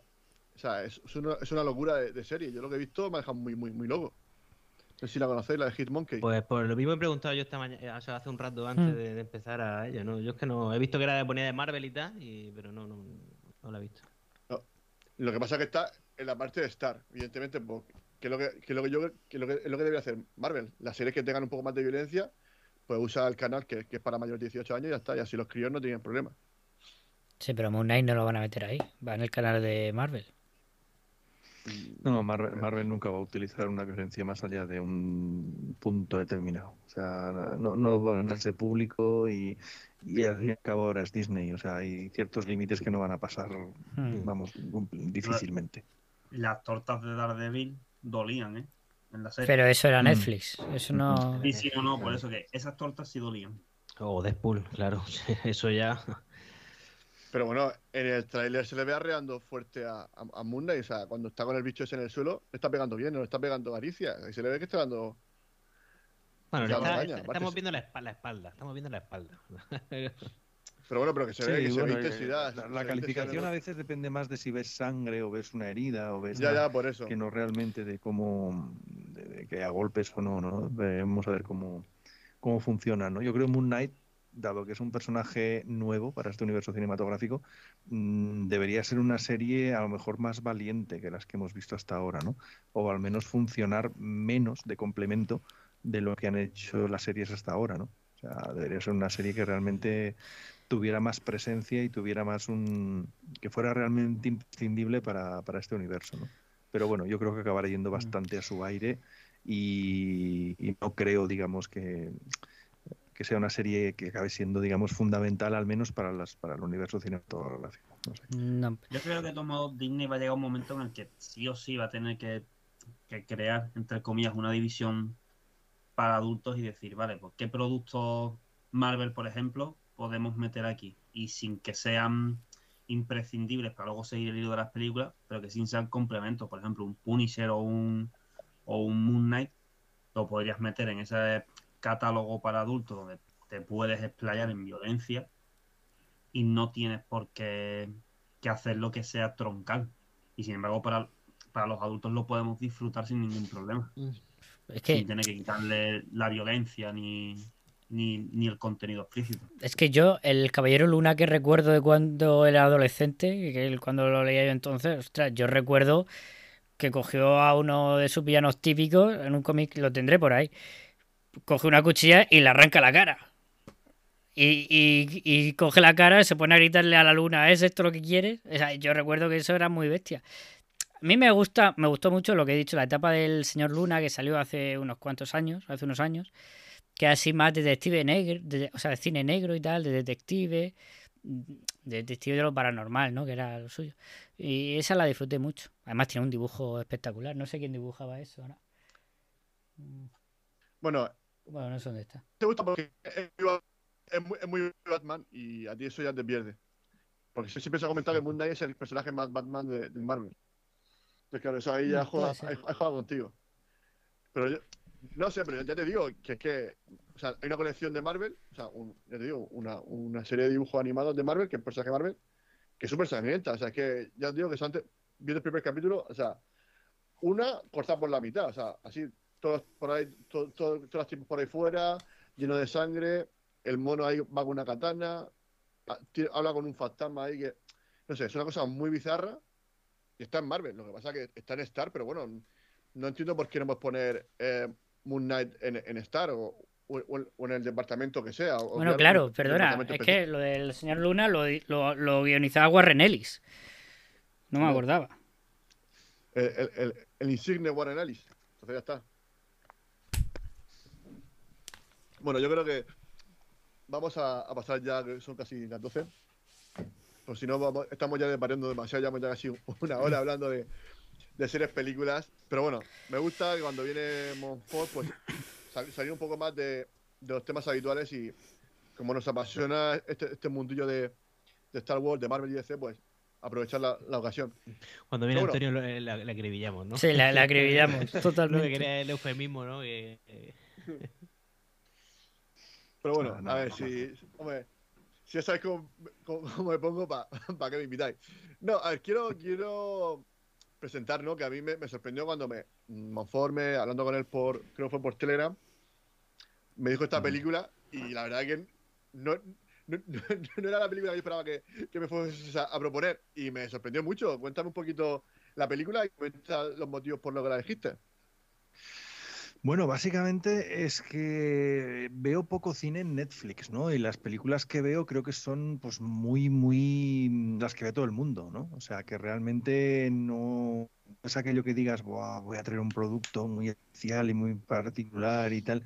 Eh, pocas veces se puede dar eso, ¿no? Ya digo, veo poca, eh, poco cine en Netflix, ¿no? O sea, normalmente el cine que veo lo rebusco más de otros rincones o en salas o lo que tú quieras, pero en Netflix propiamente poco, ¿no? Entonces, al, al- al tener que elegir una película de esta plataforma, pues, eh, claro, digo, bueno, ¿con cuál he disfrutado últimamente y que no sea, digamos, yo qué sé, algo que esté ahora mismo en boca de todo el mundo, ¿no? Porque Netflix tiene mucho eso, ¿no? O sea, los tres o cuatro productos que están ahora en boga están en todas partes, ¿no? Y luego se quedan atrás para venir otros y tal. Y se me encendió la bombilla con esta película porque la disfrutamos mucho cuando la vimos con mi mujer hace, pues más o menos, cuando se estrenó prácticamente, ¿no? Y nos sorprendió muy positivamente, ¿no? Porque nosotros, a nosotros ni nos gusta el Festival de Eurovisión, o sea, mm, o sea no, no, no lo hemos visto nunca, eh, ni nos interesa demasiado. Eh, tampoco me gusta especialmente Will Ferrell, o sea, no, tampoco digas es que me gustan sus películas, no. Y sin embargo, esta película nos encantó. Esta película nos encantó. Y tú dices, eh, bueno, pues algo tendrá el agua cuando la bendicen, ¿no? Y realmente me parece una comedia, eh, pues hombre, te diría casi perfecta de principio a fin, ¿no? Porque es que básicamente es un gag que va reciclándose y, y- y, digamos, regenerándose en cada momento, ¿no? Cada momento de la película parece funcionar como, como chiste y, y funciona estupendamente bien como comedia, pero como un cañón, al menos eso creo. Y aparte de eso, la película consigue pues que te encariñes con los personajes, con que realmente puedes empatizar con ellos, ¿no? Incluso con, eh, con sus situaciones absurdísimas o, las personalidades extremas que tienen o, o todo lo absurdo que te Mm. plantean, ¿no? Entonces, eh, vamos, mm, fue una sorpresa muy agradable y ojalá ocurrieran más a menudo este tipo de cosas, ¿no? Sí, hombre, la, la- la película sí que, a ver, no es la típica película que, que- que yo pulsaría en Netflix, la verdad, porque no soy no soy mucho de Eurovisión, eh, así que ya coincido contigo, no soy mucho de Eurovisión. Pero, y tampoco, o sea, y Will Ferrell tampoco, es que, o sea, creo que es la primera película que veo yo de Will Ferrell, porque es que no me dice nada, o sea, es como Adam Sandler, están ahí en ese, en ese grupo de actores que a mí, si no existiesen, pues mi vida seguiría Hombre, si no ves sus películas, normal que no te diga nada. No, pero es que no, pero es que no, es que, a ver, es que me, me espero, pues, no sé, pues la típica comedia de cuatro chistes, que luego me veo El Pacificador, que no es que sea mucho- una comedia mucho más elevada, pero no sé, es que no, para mí no, no me dice nada. Pero es que Will. Ferrell, Will Ferrell parece asociado a un tipo de humor determinado, ¿no? Si tú piensas las películas por las que es más conocido, ¿no? Que si Elf y es ese tipo de humor que a lo mejor parece que gusta mucho, ¿no? Al público de Estados Unidos, pero que fuera a lo mejor te puede costar un poco más empatizar con él, ¿no? Eh, es un cómico de esos que parece que ca- allí caen muy bien, pero que fuera como que sus códigos de humor, pues como que no, no conectas mucho, ¿no? Con ellos. Yo por lo menos ya digo nada, ¿no? O sea, no, no ninguna película suya que por la que haya tenido un mínimo, un mínimo interés, ¿no? Y, joder, pues está, ya te digo, está, parece como haber salido de la nada y decir, es que aquí todo funciona bien, ¿no? O sea, me gusta cada, cada paso del camino, ¿no? O sea, es una de las comedias con las que, con las que más he disfrutado, la verdad. Eh, bueno, eh, Sí, Miguel, yo estoy- ¿a ti qué te ha parecido? Sí, no, yo te, eso te iba a decir que yo estoy de acuerdo. Yo a mí me yo me la puse anoche un ratito, o sea, me la puse anoche en la peli y, bueno, hubo momentos que hasta me descojoné yo solo ahí en el sofá. Estaba con mi mujer, pasa, mi mujer se durmió, pero estaba me, me descojoné en el sofá el momento de Eurovisión total y se me hizo un poquito larga el momento cuando vuelve a Islandia, ¿no? Que pasan a la final y vuelve a Islandia y tal. A ese momento se me hizo ya una chispa una chispa larga la peli. Pero hasta ese momento me, me encantó la película. O sea, yo, yo eh, en el grupo cuando pasó Luis, eh, bueno, que venías tú en este caso, Antonio, y la película que traía, digo, no puede ser, ¿cómo va a elegir una película así? pero, pero, oye, Es que- está, está muy bien, está muy bien. Es que el tema con, con muchas comedias, muchas comedias les por lo que decías de que al final se hace más aburrida, ¿no? O sea, lo típico de una comedia es que suelen partir de una premisa que es muy divertida y como premisa inicial eso funciona. Pero luego a la hora de desarrollar una historia a partir de eso muchas comedias se caen, ¿no? No acaban de funcionar todo, del todo bien. Y esta, cuando su premisa inicial, digamos que está quemada, digámoslo así, eh, se escora en esa especie de historia de amor plantado durante toda la peli y se viene a transformar en una especie de comedia romántica en este caso, ¿no? Y acaba rematando la faena por, eh, por este lado, ¿no?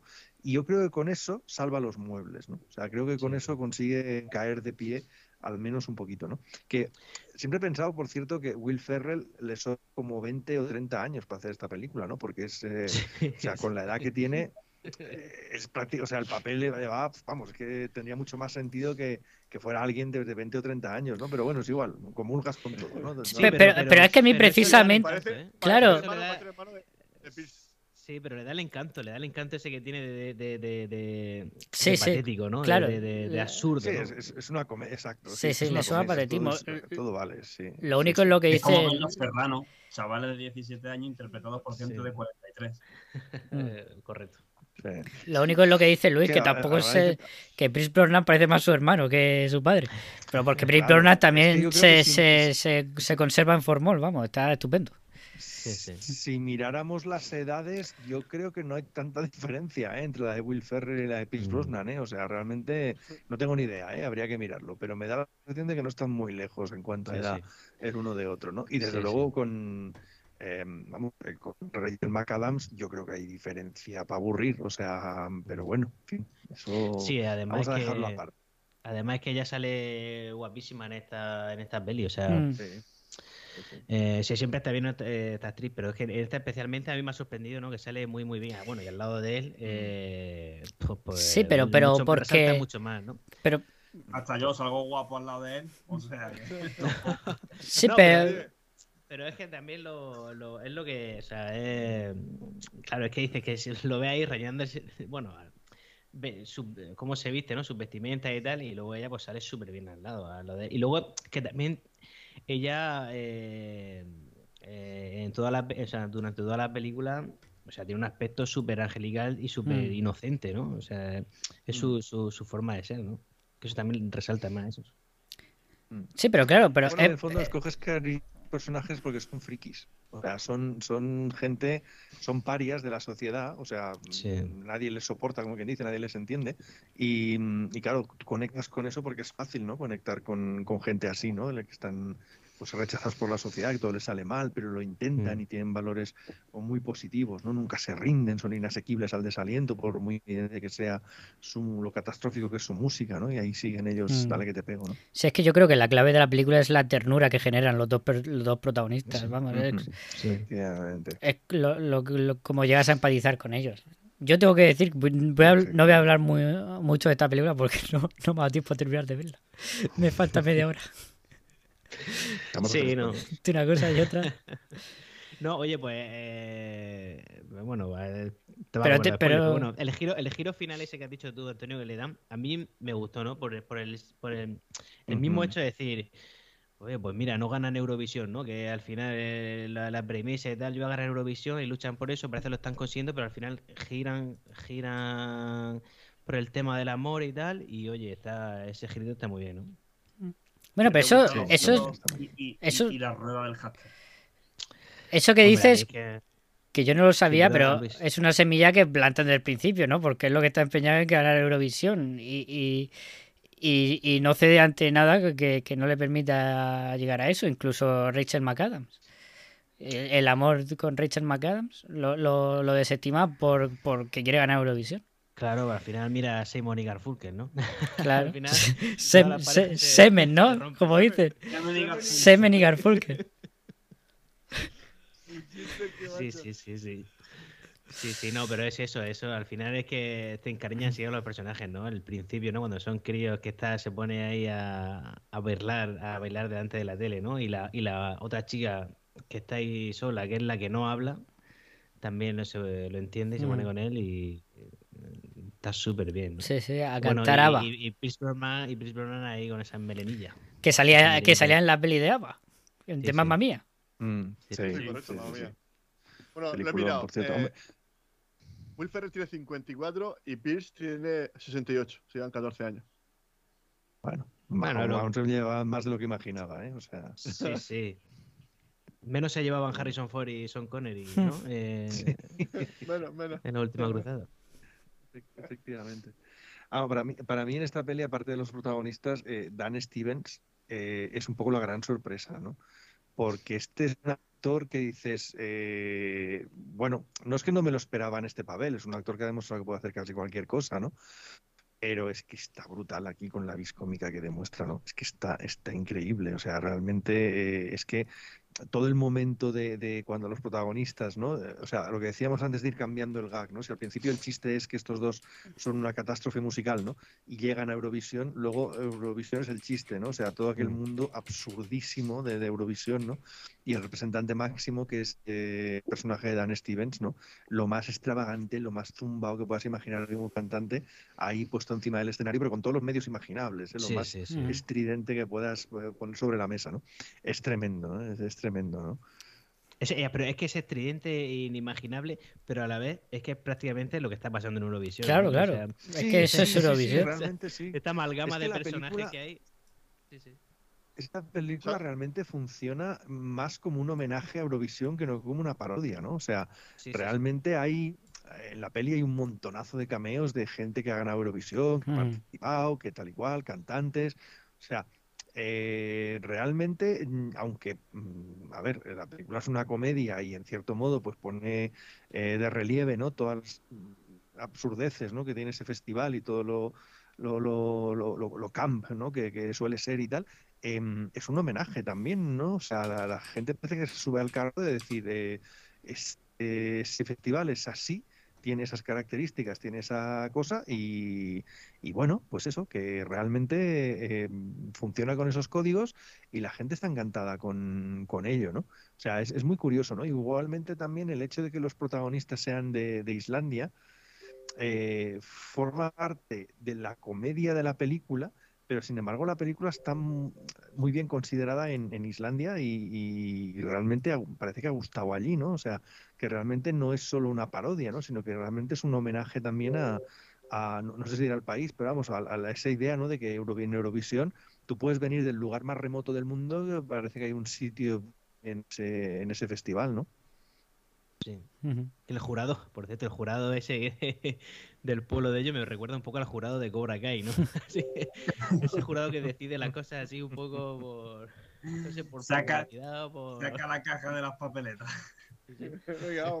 Hay, una cosa, hay una cosa muy graciosa con eso de- del jurado y del pueblo en general, que es que, eh, que tiene, tiene sentido, ¿no? O sea, yo tengo un amigo que es músico, que, que toca en, en orquestas de estas que van por, por los pueblos en verano y tal y cual, ¿no? Y que conoce muy bien el efecto este del ya ya ding dong, ¿no? O sea, porque tú como músico pues quieres tocar tu música, ofrecer al público algo que tú has compuesto, que tú has hecho, algo que tú consideras bueno y tal, pero el público quiere lo que está de moda, lo que está sonando por todas partes ese verano, la canción del verano, lo que esté de moda en ese momento, ¿no? O Paquito sea, el que puedes ofrecer lo que quieran, que ellos quieren su, sí, ellos quieren su ya ya ding dong, lo que sea, o sea, lo que sea, ¿no? Y eso, eso me hizo mucha gracia porque dijo, joder, digo, es que es verdad, ¿eh? O sea, Mm. la gente que, que- que ama la música, ¿no? Que son músicos, que son artistas, ¿no? Que suben a un escenario y, y cantan y están ahí dispuestos a, a darlo todo en un grupo, en una banda, lo que sea. Anda que no tienen que estar hasta las narices de tener que escuchar, pero claro, es la gente que les paga al mismo tiempo y- Claro. y, están para eso, ¿no? O sea, no, no queda otra, ¿no? Pero está guay, está guay que esté representado eso en la película. Claro, claro. Oye, no, y por cierto, la música, hablando de la música, a mí me ha encantado, ¿eh? Hay dos o tres temas. El, el, el volcán Man este que me tiene enamorado. O sea, a mí es que todas estas, todas estas cosas me encantan. O sea, a mí me... a El, mí el todas estas cosas- videoclip, ¿no? El Eh, videoclip, el el videoclip. a mí me pone a David Hasselhoff con el To Survivor y todas estas cosas a mí me, me molan muchísimo, ¿eh? me, me ¿Te, encantan. te has visto como Pierce Brosnan al final en el bar, ¿no? Así me noté un poquillo al son de la música y... Eh, así, hombre, claro. No, yo, yo directamente como, como Nacho Cano, me gusta ahí, como- ahí a bailar ahí a tope. A mí la, la, no, la canción esta me encantaba. Aparte es que me, sale al principio de la peli, ¿no? Eh, Sí. Sale así como, Mm. Sí. como al principio, ¿no? Que luego es que están en el, en el garaje, ¿no? Pero bueno, la canción que cantan ellos en Eurovisión, o la que tienen preparada, porque al final canta la, la otra en irlandés, pero la que tienen preparada en Eurovisión también me parece una, una buena canción. El un Double. Travel, Yo creo ¿no? que ha ganado, ha ganado mm, Sí, el un Travel. premio, ¿no? En, en cuanto a, can- a mejor canción y mejor. o pues sea, la de es- Husavik me parece que estuvo nominada al Oscar incluso. No estoy seguro yo ahora. ¿eh? Sí, hay una que estuvo nominada al Oscar, pero no sé, no sé cuál es, la verdad. Me parece que Pero- es Husavik, ¿no? Y luego hay otras varias, y montaje de sonido también estuvo. O sea, Mm. vamos, que el tema de la música es relevante. Quizá por eso mole también a la gente que, em, que le gusta Eurovisión, ¿no? Porque al fin y al cabo, Mm. si te gusta la música y te gustan, yo qué sé, pues este tipo de canciones, pues igual conectas con eso, no sé. Hombre, yo por ejemplo Eurovisión no, nunca, nunca lo veo, no, tampoco me gusta mucho, pero bueno, entiendo como decíamos al principio de- del programa o fuera de micro, no sé, entiendo el momento ese de, de homenaje a Eurovisión que salen por los ganadores, ¿no? Que con la canción de, de Cher y, y no sé cuál más. Y está muy bien, ¿no? La verdad que eso también está súper bien. Sí, eso es un momentazo. Pero es que la, la música que hacen estos, el grupo de Fire Saga, es muy, muy Eurovisión. Es el grupo medio del, del norte de Europa de, Mm. de Eurovisión. Sí, sí. Mm. Yo luego tengo. está muy bien, está muy bien. Bueno, perdona, Luis. No, no, no, iba a soltar una, una anécdota de Eurovisión. Que yo no, Bueno, bueno, entonces, en el momento. no, no, que yo no suelo ver nunca Eurovisión, pero el año pasado, que tuvo justo después de un partido de fútbol, que a mí tampoco me interesa el fútbol, me interesan lo mismo las dos cosas, Eurovisión que el fútbol, pero bueno, me fui a tomarme una cerveza con unos amigos que estaban viendo un partido en un bar. Y después, pues se fue, cuando se acabó el partido, se fueron y nos quedamos un amigo y yo, pues bebiendo más cerveza. Y entonces, pues, se iba la gente del fútbol y empezaron a venir señoras mayores, señoras mayores. Se llenó todo de señoras mayores. Y resultó, pusieron la pantalla gigante, mucho más que con el partido, que era España, además, creo que era España quien jugaba. Mucho más, que se llenó mucho más que con el partido. Y todos señoras mayores. Pusieron el proyector y todo, y resulta que era Eurovisión esa noche, no teníamos ni idea, nos quedamos y oye, pasamos una noche, pero la- las señoras levantándose, aplaudiendo, genial, ¿eh? Lo pasamos genial. ¿Ligaste mucho? Yo- o- No.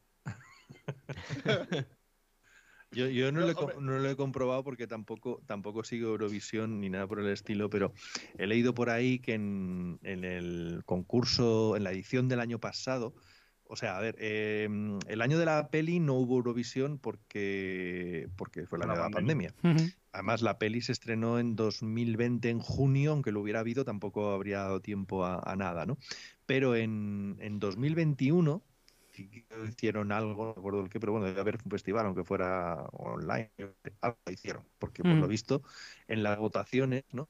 Cuando le tocó anunciar sus votaciones a Islandia, eh, sabéis que en Eurovisión pues van saliendo los países uno por uno, haciendo conexiones y tal, y van dando aquello de los 12 points y tal y cual, ¿no? Bueno, cuando le toca a Islandia, dice que el representante de Islandia quiso darle los 12 points al Ya Ya Ding Dong, ¿no? Y, cuando dijeron que no, que no, que eso no, no tocaba y tal, era una coña, claro, evidentemente. Bueno, luego se los dio a Suiza, que es el que, el que por lo visto ganaba. Eso he leído por ahí, yo no lo he comprobado porque como yo no vi Eurovisión, ¿no? Y mucho menos hasta, hasta ese punto, ¿no? Pero está gracioso, ¿no? O sea, hasta qué punto se lo han tomado en serio, ¿no? Sí, sí. Yo es que sí veo Eurovisión a raíz de, de un amigo que me gustaba mucho verlo y bueno, cuando se acercaba la fecha quedábamos ese día para cenar y lo veíamos. El único momento en el que yo conecto con Eurovisión. De hecho, Eurovisión tal cual termina, yo automáticamente apago el cerebro, esa parte del cerebro y ya no recuerdo ni quién ha ganado. Entonces, la verdad que no. Pero sí es verdad que, oye, que te divierte y te, lo- te lo pasas bien. Ves cada personaje que dices tú, joder, va- menudo festival, ¿no? Eh, la verdad que, Sí, sí, sí. Lo, que, lo que se, lo que se ve en la película lo refleja muy bien.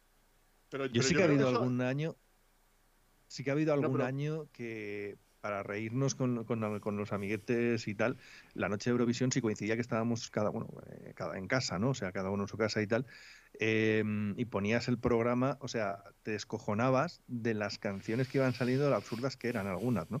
Y nos íbamos mandando mensajitos en plan, hostia, ¿tú has visto esto? Madre mía, ¿esto ¿quién lo ha soltado? Y esto en su casa le dejan entrar.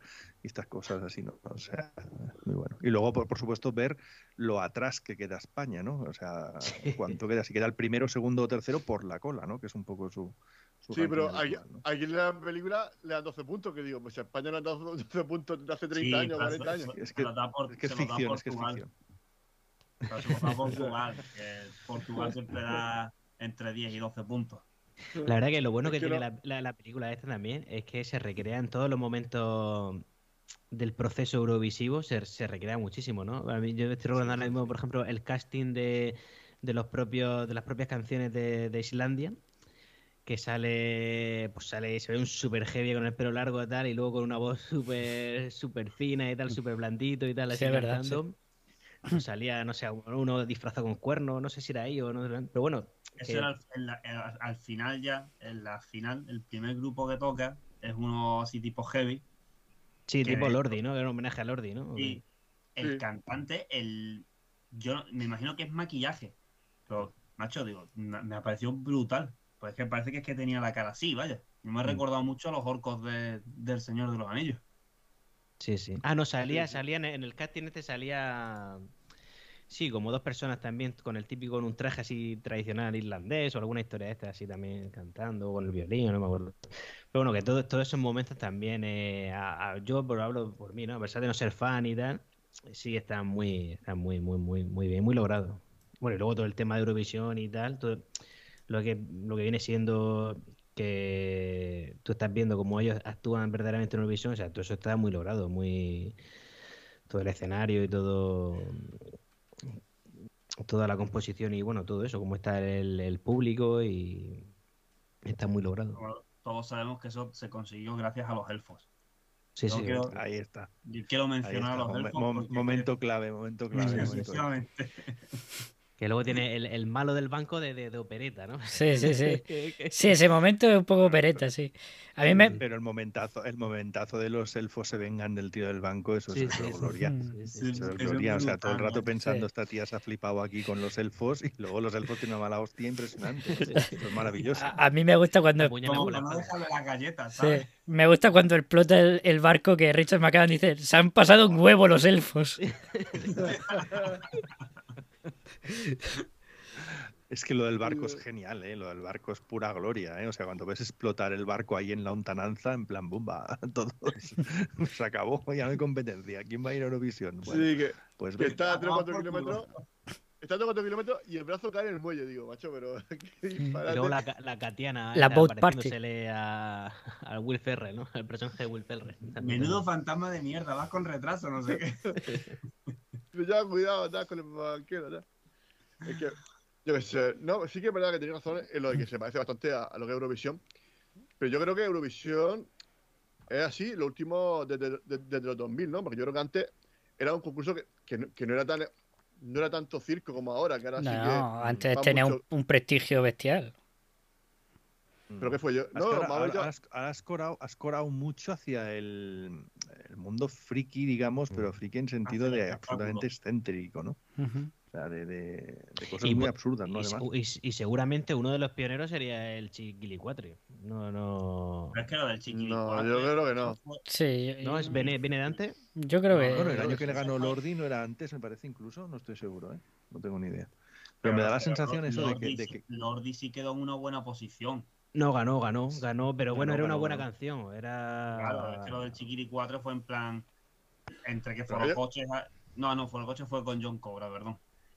No, pero. Pero- Ah, pero hubo, hubo otro año que ganó una tía de Israel y también cantaba raro de cojones o algo así. O sea, eh, o sea, son gente. O sea, en los últimos años realmente ha, ha ido a decir a ver quién puede traer al tío más raro del mundo o la tía más rara del mundo o el grupo más raro del mundo. Parece como que antes era la excepción entre una norma donde todos eran bastante homogéneos, ¿no? El, el- el guapo y la guapa de turno cantando maravillosamente como Los Ángeles, ¿no? Y ahora pues parece que cogen al más friki del país y le mandan para allá, ¿no? O sea, es un poco como en plan, Sí, pero- vamos a llamar la atención sí o sí. Eso por un lado, pero luego está la vertiente esta heavy, que eso no, no lo hacen a coña, es que eh, es algo que por es- ese tipo de grupos por el, por el norte de Europa triunfan mucho, gustan mucho. Claro. No, pero por eso digo que, que, lo- que Lordi eran, era, o sea, llamó la atención, pero también la canción era- a mí, por ejemplo, me gusta el tipo de música así rock y heavy y tal, pues, la canción me parece una buena canción. No, ver, Pero no- bueno, no es, es- es ¿eh? algo más serio, ¿no? Es algo más serio que, como dice Antonio, ¿no? La griega esta o el, o el chiquilicuatre o, o otras cosas, ¿no? A lo mejor el caso de Lordi puede ser un poco el caso este de la mujer esta con barba, que, o el hombre con... Conchita Wurst. Sí, bueno, eso. que- Conchita. también que, sale en la que- peli. que también, también sale, sale, ¿no? que también Mm. sale, ¿no? Que es algo así como llamativo, ¿no? Pero a la vez, pues la canción pues, es decente, ¿no? Pa- bueno, porque le gusta ese tipo, la música más pop, ¿no? Es que yo imagino que los que entienden de música, yo no entiendo de música en ningún aspecto, ¿eh? absolutamente en ninguno, pero imagino que el festival, dado que es básicamente anual y yo qué sé, pues la gente que los sigue y la gente que manda a los concursantes y tal, pues debe ser gente a la que le gusta la música, lo entiende y tal. El festival me imagino que reflejará también cómo van cambiando los gustos musicales de la gente, ¿no? Con lo cual, em, el rock que probablemente triunfe por ahí, por el norte, es normal que esté representado en un grupo como, como Lordi, ¿no? O como lo que vamos viendo por ahí, ¿no? Parece que es si la música cambia y la gente se vuelve cada vez eh, o le gustan cantantes pues más excéntricos, menos normales o menos, yo qué sé, pues eso debería reflejarlo el festival y parece que lo hace, ¿no? Pero no tengo ni idea, digo, no sé si efectivamente es así o es que simplemente la gente con tal de llamar la atención, pues eso va a tener más audiencia que mandar un cantante que realmente sepa lo que hace. Hombre, lo que sí creo que está surgiendo un auge de nuevo, ¿no? Porque ahora creo que este año está, está ha coincidido esta semana que están viendo el concurso de, Festival de, de Benidorm, que creo que el que gane creo que a Eurovisión, me parece. No sé si... Creo que Algo he así, sí. no sé si... Mm. Y no sé qué casualidad, que semana justamente que, que tú venías, justamente coincidió el Festival de, Es- de Benidorm. Está todo Está todo pensado. conectado. Está todo conectado. Y el festival que el Festival de Benidorm que era un festival que te- antes tenía su prestigio, pero que hasta muchos años. Yo no recuerdo de pequeño escucharlo. Yo, a lo mejor mi- mis padres, mis abuelos sí, pero el Festival de Benidorm es que nada. Y, y ahora de pronto ha, ha vuelto eso pegando fuerte, porque yo creo que el tema de los concursos musicales aquí en España siempre gusta mucho, ¿no? La voz, que es Operación Triunfo, si- siempre un formato que siempre, todos los años hay algo, algo, algo del estilo. Por lo que sea, a la gente le, le gusta ese formato mucho. Sí, no, en todos lados, en todos lados. Además, hay un chiste con, con algo de la voz, ¿no? Me suena a mí. Sí. ¿Los americanos dice- estos? ¿Puede ser los americanos en el coche? Los americanos en el coche dice Ah, esto sí. que es como, como la voz. Dice, sí, algo así, dice esto, exactamente. Y dices, ¿qué dice? Hmm. ¿Qué, qué va? Ahí, Eh, otro- otro- Eurovisión, si lo pone claramente. Sí, sí, que este es antiamericano total, ¿eh? Este cada vez que los ve empieza a insultarle, a decirle, a, le- a decirle de todo, ¿eh? Sí, iros a un Starbucks. Dice, dice, ¿dónde está? Dice, bueno, hay todas partes, no sé qué. Sí, sí, a mí es un momento que me hizo mucha gracia también eh, con, con total naturalidad que están ahí en el camerino y cuando se va se pone a rellenarse el paquete. me, hizo, me hizo mucha gracia todo ese momento, todo ese preparatorio, ¿no? Todo ese, todo ese traje blanco. Sí, pero es que a mí me gusta como la Rachel McAdams dice, vaya, debería yo también rellenarme las ingles. Sí, sí, sí. Pero es totalmente en serio, ¿no? Se lo toma Sí, muy en serio. con una, con una naturalidad que... Dice, sí, dice, la pezuña de camello. Ya hace así la tía de camello, sí. Eso me parece, digo, se, se le, se le- se le ha ido de madre. No, pero está, está muy ¿no? Y luego, aparte, luego hablan, ¿no? De que el cantante este, el, el ruso, dice, dice, es un RGP, ¿no? Como es? Sí, sí. Rabo grande, potente, algo así le dice. ¿Cómo es lo que le dice, tío? Sí, Es RPG, rabo, de- así. ra- rabo de gran calibre, o algo así. Pero Sí, todos, sí. sa- Y luego gracias tiene- a esta película, todos sabemos que en Rusia no hay homosexuales. Son No, todos heterosexuales. Sí, sí, sí, que luego eh, llega a su casa y tiene las estatuas esas griegas, ¿no? Dice, son estatuas griegas. Dice, bueno, extrañamente todas tienen tu cara. ¿no? y tienen el nabo gigante. No, dice, dice, tiene, tiene como el rabo muy, muy colgandero, ¿no? Algo así le dice. no. Sí, sí, sí, sí. Es que- Está bien, yo sé. Tiene, Muy, tiene muy su Austin momento. Power eso. Sí. Sí, sí. Humor es tal. Es que es lo que tiene, que al final No, la y, película luego, y, tiene su luego, y luego todo el momento de, a mí ya te digo, todo el momento cuando están, o sea, cuando ellos están ensayando en el escenario, que él se sube en la sala, se queda colgando, todo, todo eso en momentos mientras están cantando, a mí, a mí me encanta, yo me lo pasé pipa, me, me pegué una vieja reír anoche y luego ya el momento de la rueda, el fular y todo, me, me- pegué una vieja reír, o sea, es que me encantó, me Yo encantó. en ese momento se- dije, ¡Ah! digo, no puede ser, digo, tío, se iban súper bien. Sí, sí, y a la vez, y a, y a la vez, el y a la vez encima de todo está el, el, el- el comentarista este de Eurovisión, el, el, el Graham Norton este, que dice, eh, dice, bueno, ahora Islandia, ¿no? Ya verás, van a hacer otra vez el ridículo, tal, no sé qué. Y lo va comentando la jugada cada, cada vez que ¿Qué nueva, ¿Qué nueva aventura nos traerá hoy Islandia? O- Bueno, y luego, y luego comentar que ap- aparece como, como presentador eh, John Cortajarena. que John Está, Cortajarena, sí. Ah, sí, sí. que parece que está, está con su carrera de actor, que está haciendo cosillas. Está haciendo sus cosas por ahí. No, pero es que la película tiene un plantel de cameos impresionante, ¿no? O sea, incluso los que no tenemos ni idea de música como de cantantes, te vas dando cuenta de decir, hostia, pues esta gente son, son cantantes de verdad o estos, pues no, no, es, No, la es que uno hace que no. de, de Tatiana esta, la que explota en el barco, es Demi Lovato. ¿Sí? Sí. Sí, sí. De- Yo, Yo, yo, yo no sabía que yo, que yo lo tampoco visto la, todo- la- la reconozco, la verdad. Yo no, yo porque lo he visto en el, en el reparto, pero joder, que también. Sí, sí, claro, que tiene, que tiene nivel. que tiene Ujú. nivel. Claro, claro. Hombre, sí, ya te digo, hombre, si ya teniendo a Pierce Brosnan ahí, si ya, ya tienes a Jay Bond allí, ya, o sea, la película no puede ser mala. Tiene, Bueno, a ver. Chris Brosnan también estuvo en, en Mamma Mía. No nos olvidemos Sí. de eso. sí, cuidado, es que Mamma Mía también, ta- ta- también hay que tragársela, ojo, también esa, Sí, que. hay que, Ma- Mamma Mía, vaya película. A mí me gusta Mamma Mía. A mí la 1 Sí. me gustó, ¿no? La uno sí sé, está La, la- la uno, películas la- la dos no pude con ella, ¿eh? Pero la Sí, uno- la dos No, la sí, 2 sí. es mala. La, la dos es terrible. ¿vale? Pero la, la 1 es muy disfrutona. Sí, sí, Sí, además con, con un buen plantel de actores también. Hombre, Sí. Además, yo creo que en ese rodaje se, debieron, se lo debieron pasar de bien. Sí. sí. Pero, o, sea, pf, o sea, realmente alguien como Pierce Brosnan y en general yo creo que todo el reparto, ¿no? O sea, tú Y no vas a hacer esa Firth. película. Sí, sí, sí, sí, sí. O sea, si no, si no te lo vas a pasar genial, tú no haces esa película. O sea, Mm. eso, vamos, mm, huele a la legua que ahí se lo pasaron Mm. teta y que les daba igual 8,83. O sea, Ujú. adelante todo. Ya ves. Aquí también los dos igual, 8,80 en esta película. Bueno, aquí, aquí Pierce Brosnan, lo que sí es Pierce Brosnan es el Julio Iglesias del pueblo, porque hay un momento que dice que, que dice que tiene muchos hijos, pero el único que le quiere es el que, el que no le hace caso. Sí, ¿no? sí, O sea, sí. es al que no le hace caso. Bueno, de hecho están toda la película con la coña de que no es su hermana probablemente. Sí, sí, sí. No, que al final resulta que no, porque a él lo dice, ¿no? Es la Sí. única mujer que no le hizo caso, ¿no? La- la- que al final se casa con ella y al final lo dice. Cuando están en el concierto, ¿no? al final con el bebé y tal, dice, bueno, es un poco raro, ¿no? Porque están en la boda de, de su- de su- de sus padres. de su- Eh, se da ahí un beso con lengua y con pulgar hacia arriba. Bueno, papá, ya, ya, ya basta. Sí, sí. está bien. Sí, yo creo que la verdad que es una pequeña sorpresilla, ¿no? La película esta. Es agradable, es un... Por lo menos no... Con la premisa de que Will Ferrell, la verdad que la verdad, es una sorpresilla agradable.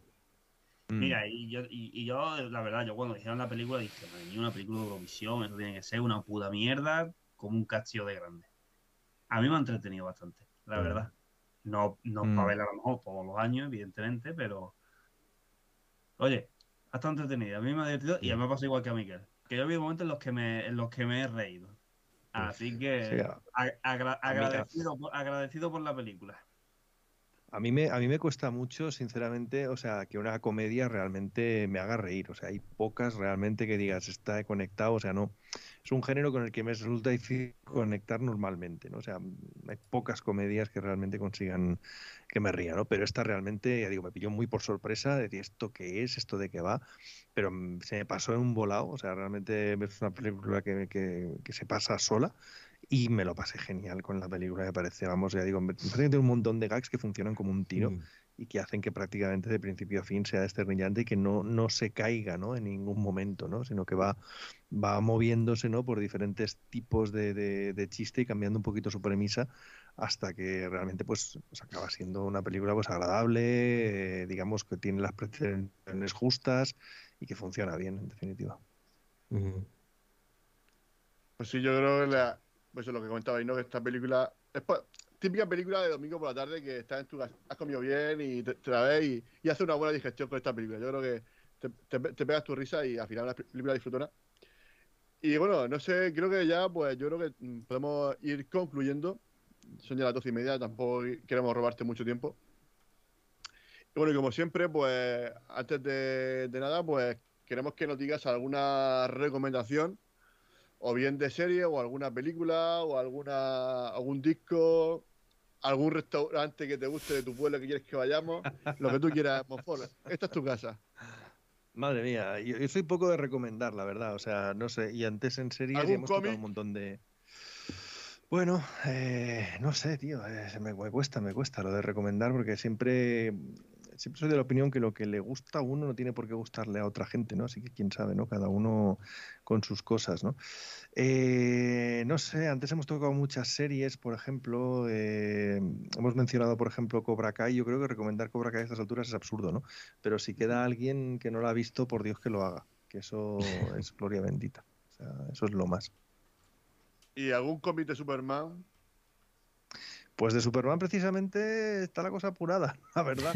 Eh, a ver, eh, así que esté bastante, que esté bien, digamos que haya salido recientemente, tienes el Up in the Sky, que es un arriba en el cielo, que es un cómic que está bastante, bastante bien de Superman, que ha salido aquí en España en tiempos relativamente recientes, eh, que es un cómic... mm, el otro día le dedicamos un, especial en el sótano del Planet. No es un cómic, digamos así, para cogerlo de buenas a primeras y tragártelo del tirón y tal, porque no es una historia completa, sino que son como pequeñas historias que, acaba- que van encajando, pero que en realidad se pueden leer independientemente. Y cada pequeña historia de esas te va hablando de una faceta del personaje de Superman, ¿no? Entonces es muy interesante.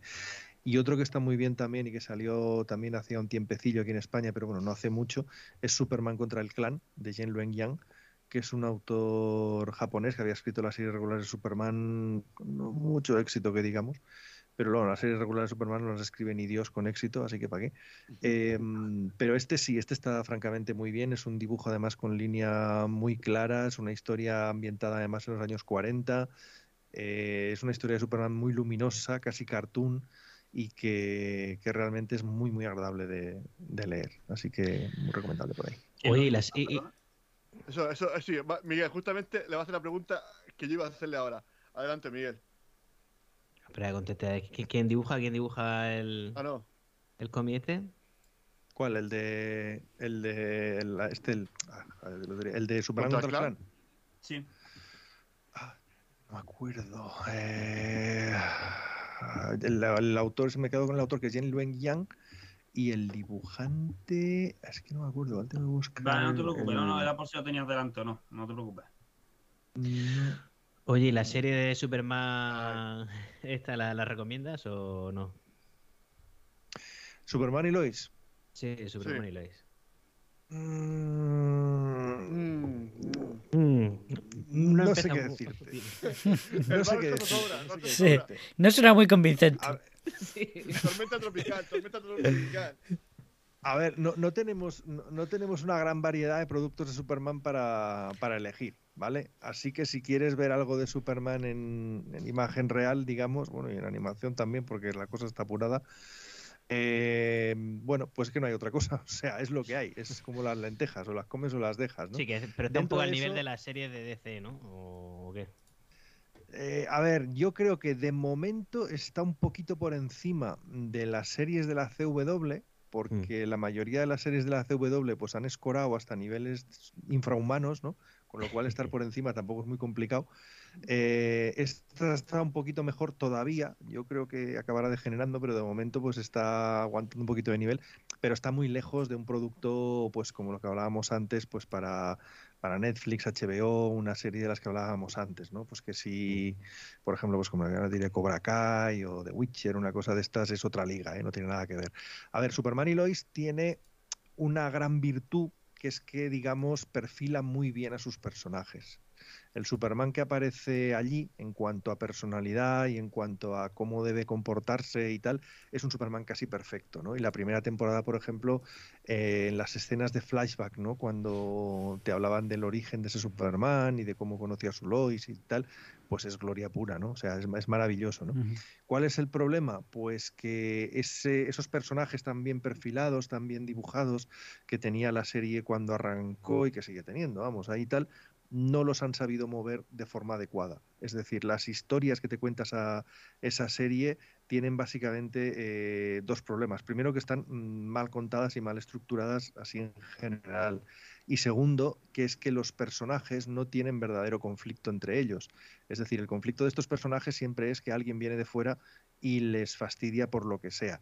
Pero no hay conflictos internos, no hay problemas entre Superman y Lois, no hay problemas entre los hermanos Kent, o sea, tienen problemas que duran cinco minutos en el capítulo y al final del capítulo son una familia happy flower y maravillosa y genial. Con lo cual, pues realmente no te atrapa. ¿Vale? No hay conflicto, no hay fuerza, digamos, ahí en, en esa serie, ¿no? Una serie para que te interese, tienen que pasarle cosas a los protagonistas, tienen que eh, sufrir, ¿no? Para que a ti te, te, interese lo que les pasa y lo que tal. Y a esta gente básicamente no les pasa nada, ¿no? Y cuando les pasan cosas son cosas muy absurdas, son cosas eh, que vienen como muy lejos y que no, no, acaban de encajar demasiado bien. Incluso esas, esa vertiente más fantástica de la serie está contada, al menos en la primera temporada, la segunda acaba de empezar hace muy poco, pero en la primera temporada está contado todo muy atropellado, muy a trompicones, eh, problemas muy complejos que se solucionan en nada y menos, ¿no?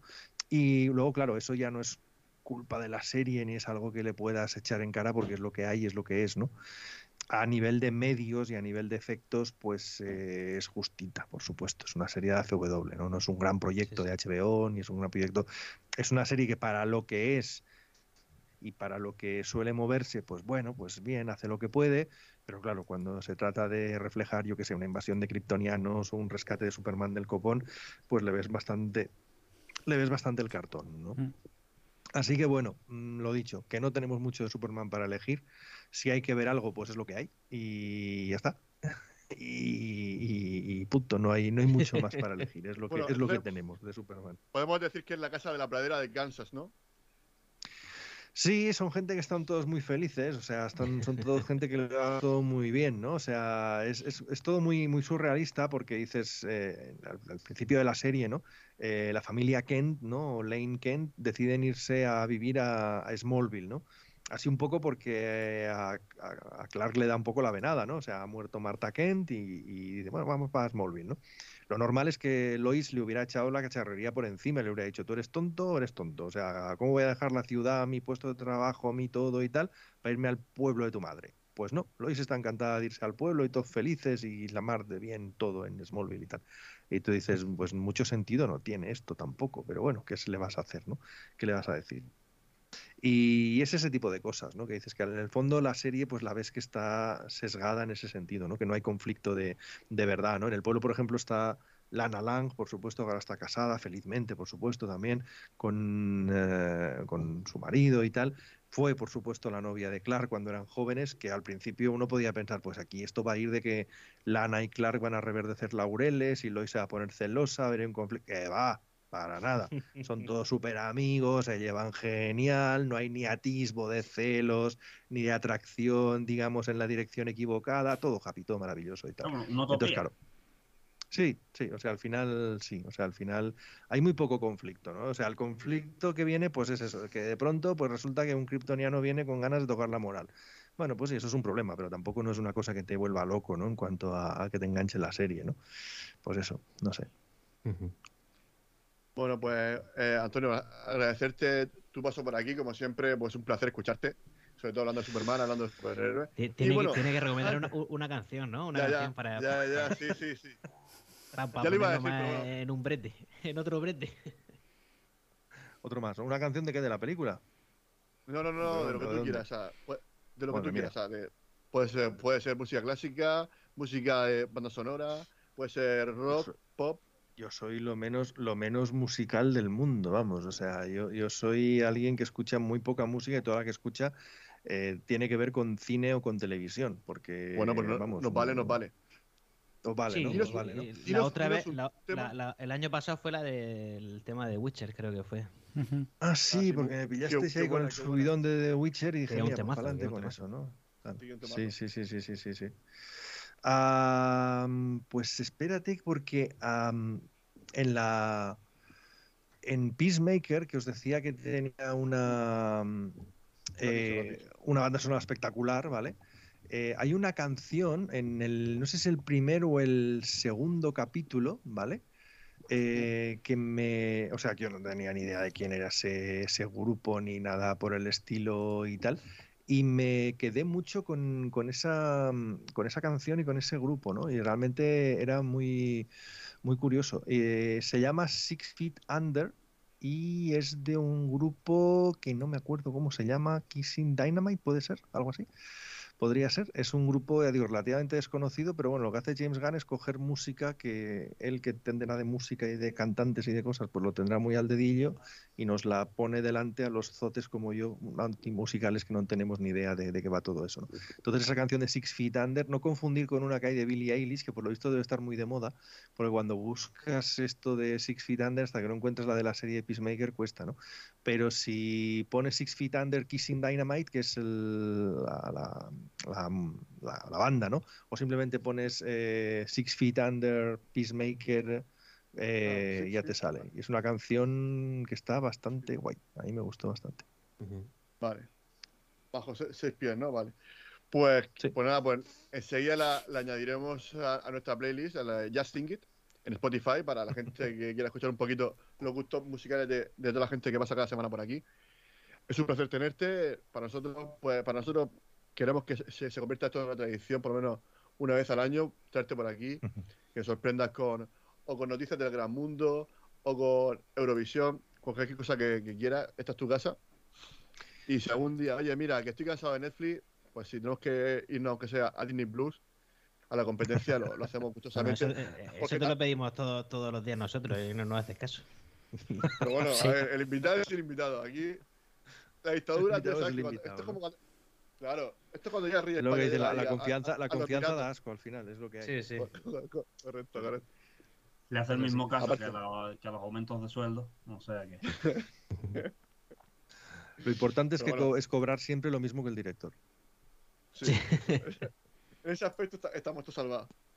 Pues nada, pues creo que, que nada, que ha sido un placer. Lo repito, lo, lo remarco, que, que nada, pues que estamos encantados. Y pues nada, pues desearte lo mejor, que este año pues vaya muy bien, sobre todo con el eso tono del Planet. No sé, tampoco te he preguntado si este año estás escribiendo algún libro, no sé, no te he preguntado si estás escribiendo algo, estás preparando algo. Sí, estamos escribiendo algo. Otra cosa es que acabe viendo la luz o no, pero sí, sí, hay dos o tres cositas en las que estoy trabajando que eh, con suerte alguna debería ver la luz este año. Eh, También te digo, igual puede que no. Y algunas ya para, quizá para que vean la luz el año que viene. Pero bueno, todo está muy en el limbo, ¿eh? O sea, no puedo concretarte mucho más porque son cosas que igual salen, igual no. Eh, ¿Algún tema en concreto? digo. se puede- ¿Algún tema Sí, bueno, mis- que Sí, básicamente, a ver, bueno, básicamente mis temas siempre son los mismos, ¿no? O sea, básicamente giran en torno al mundo de las editoriales que publican superhéroes, Marvel, DC. En este caso, eh, hay un proyecto que tiene más que ver con Marvel, otro que tiene más que ver con DC y otro que si saliera bien, ojalá, pero eso es otra harina, otro costal, no tiene que ver ni con uno ni con otro, pero sí con fantasía y ciencia ficción y, y bueno, pues veríamos, este ta- es, es un proyecto más personal que ningún otro, ¿no? Pero eso ya te digo, eso todo está ahí en, mu- en una preproducción muy tibia todavía, ¿no? Todavía está ahí, todavía todo muy verde, ¿no? Veremos a ver. Bueno, el año que, el año que viene seguro que, que algo contaremos aquí, ¿no? Sí, Pues ojalá, Seguro. ojalá. Ojalá tuviera Ojalá alguna sí. cosita chula para contaros o para deciros, mira, esto es lo que ha dado de sí este año. ¿no? Y ya, y ojalá algún día pegue salto a la ficción y ya podamos ver algún- día comentar aquí una serie de, de Antonio Monfort. Eso sería, eso es lo que yo quisiera, comentar algún día aquí alguna serie de, de Antonio. Yo, ta- yo también, ¿eh? Yo también. O sea, me molaría mucho. Me molaría mucho. Lo que pasa es que me parece que estaremos tú y yo solos como los únicos que queremos que eso pase, ¿no? Porque mm, sé que no hay mucha gente más, pero bueno, eh, la intención se agradece. Ya veremos a ver dónde llegamos. A ver, si Juan Gómez Jurado pu- puede hacerlo, lo- tú también puedes, Antonio, seguro, seguro que sí. Sí, no, sí, eso, eso sí, eso anima, eso, eso anima, ciertamente, sí, eso anima. Sí, señor. Nada, pues. Que nada, pues que te deseo que vaya, bueno, que te decía, ¿no? Que te vaya muy bien con, con novelas, que, que puedas terminar yo, llevarlo a cabo este, este año el que viene.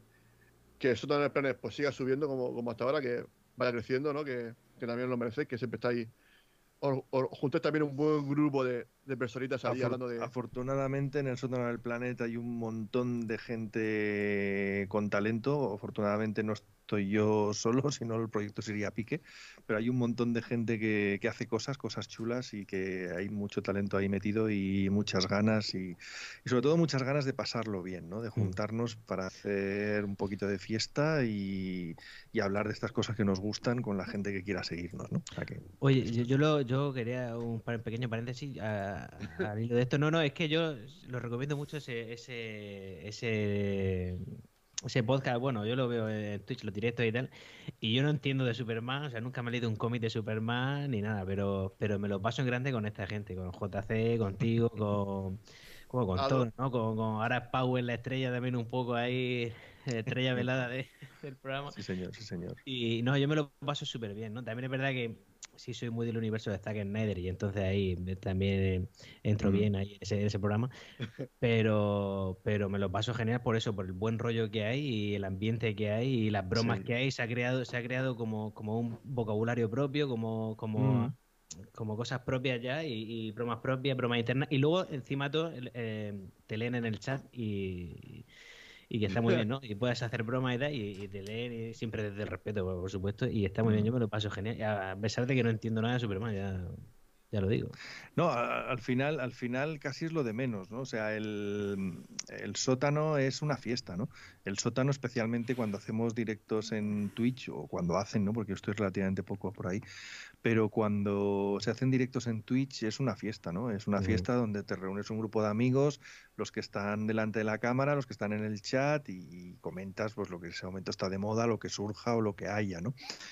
Luego cuando hacemos podcast en exclusiva para exclusiva para podcast me refiero, ¿no? Sí. Cosas así nos ponemos un poquito más serios y hacemos cosas un poquito más eh, ya un poquito más pues eso sin, sin esa vena fiestera, ¿no? Al menos no tan así. Pero siempre se procura que el producto que salga del sótano sea divertido, porque tenemos una máxima que a veces, eh, por desgracia, no la cumplimos, pero intentamos cumplirla siempre, que es que, que lo que hagamos nos resulte divertido a nosotros, ¿no? O sea, somos gente que al fin y al cabo eh, no se gana la vida con esto, lo hacemos porque queremos, porque somos amigos, porque lo pasamos bien y, y ya está, y punto. Entonces, eh, o es divertido o no se hace, ¿no? Esa es un poco la máxima, ¿no? Lo que pasa que al final, pues eh, a veces tienes que engancharte en cosas que no te gustarían o la actualidad te obliga a hablar de algo que no te Mm. vuelve loco, cosas así, ¿no? Pero en general, la máxima que, la brújula, ¿no? Hacia donde intentamos ir en el sótano, especialmente en el sótano, es, es esa, ¿no? Es decir, si no es divertido, no lo hagas, ¿no? Entonces yo creo que la gente, creo que, mm, que es fácil que se suba a ese carro, ¿no? Porque eso es lo, Sí, que, sí. lo que se pretende, ¿no? Sí, sí. Bueno, creo que eso es lo único en lo que nos parecemos, el sótano y nosotros que también aquí venimos a, a pasarlo bien, a, a- Claro. a disfrutar un poquito. Y sobre todo eso, ¿no? Que, que- que el invitado pues elige la película para que él también pues no se, no se vea forzado tampoco a, a un, a un género concreto. O que, oye, esta película está de moda. Sí que muchas veces, pues a lo mejor no tenemos la audiencia que tenemos porque tampoco tenemos la actualidad, que, eso es lo que más vende, ¿no? O, o tirar de un Señor de los Anillos. Mm. Si ahora mismo hablásemos un especial del Señor de los Anillos, de, de lo que va a venir, pues seguramente pues teníamos más audiencia. Pero creo que, que hay otros podcasts que se dedican a eso y nosotros, pues, este es nuestro formato, lo pasamos bien y sobre todo pues disfrutar con la gente que viene, que, que a mí invitar a gente como tú, que, que su pasión es los cómics, Superman y tal, para mí esto es un, goz- un gozazo. Con tanta gente que ha pasado por aquí, que, que para mí esto es el mayor regalo que tenemos. Y bueno, quiero... Es eso Que sea divertido. pues de momento- siempre. Pues correcto, que esto sí, al final lo importante es disfrutar del viaje. Luego ya, pues donde lleguemos, si llegamos a, si llegamos a Islandia, pues llegamos a Islandia, y si no, pues nos quedamos aquí en la alcantarilla. Sí, señor. Que, nos toquen el Jazz Ya Ding Dong. Sí, sí.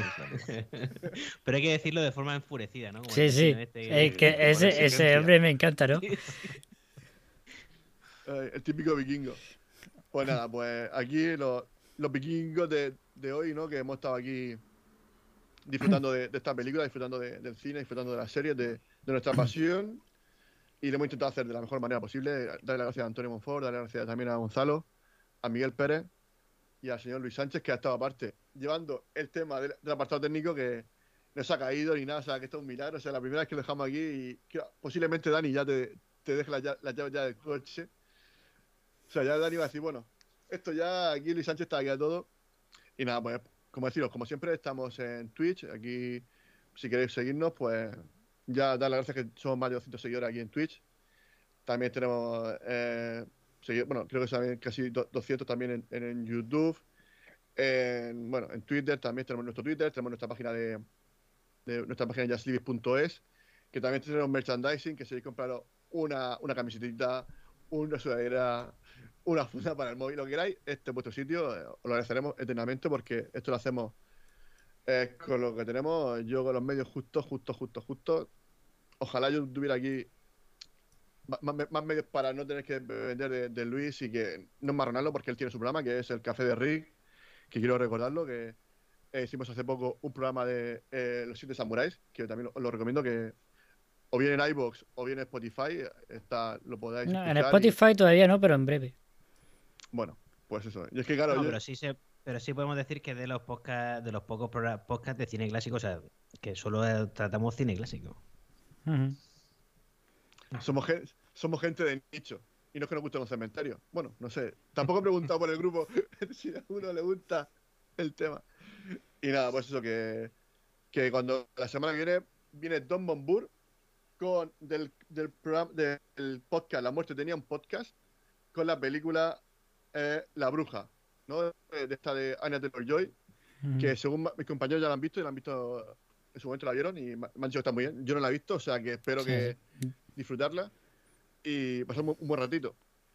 Y nada, pues que ser un buen fin de semana, que hayáis cuidado con el coronavirus, que os cuidéis y que nada, que os- os queremos mucho. Y como bien sabéis, aquí eh, esto es Just Live It, donde la vida es cine y el cine es vida. Adiós, hasta luego. Adiós. Buenas noches. Hasta luego. Hasta luego. Adiós.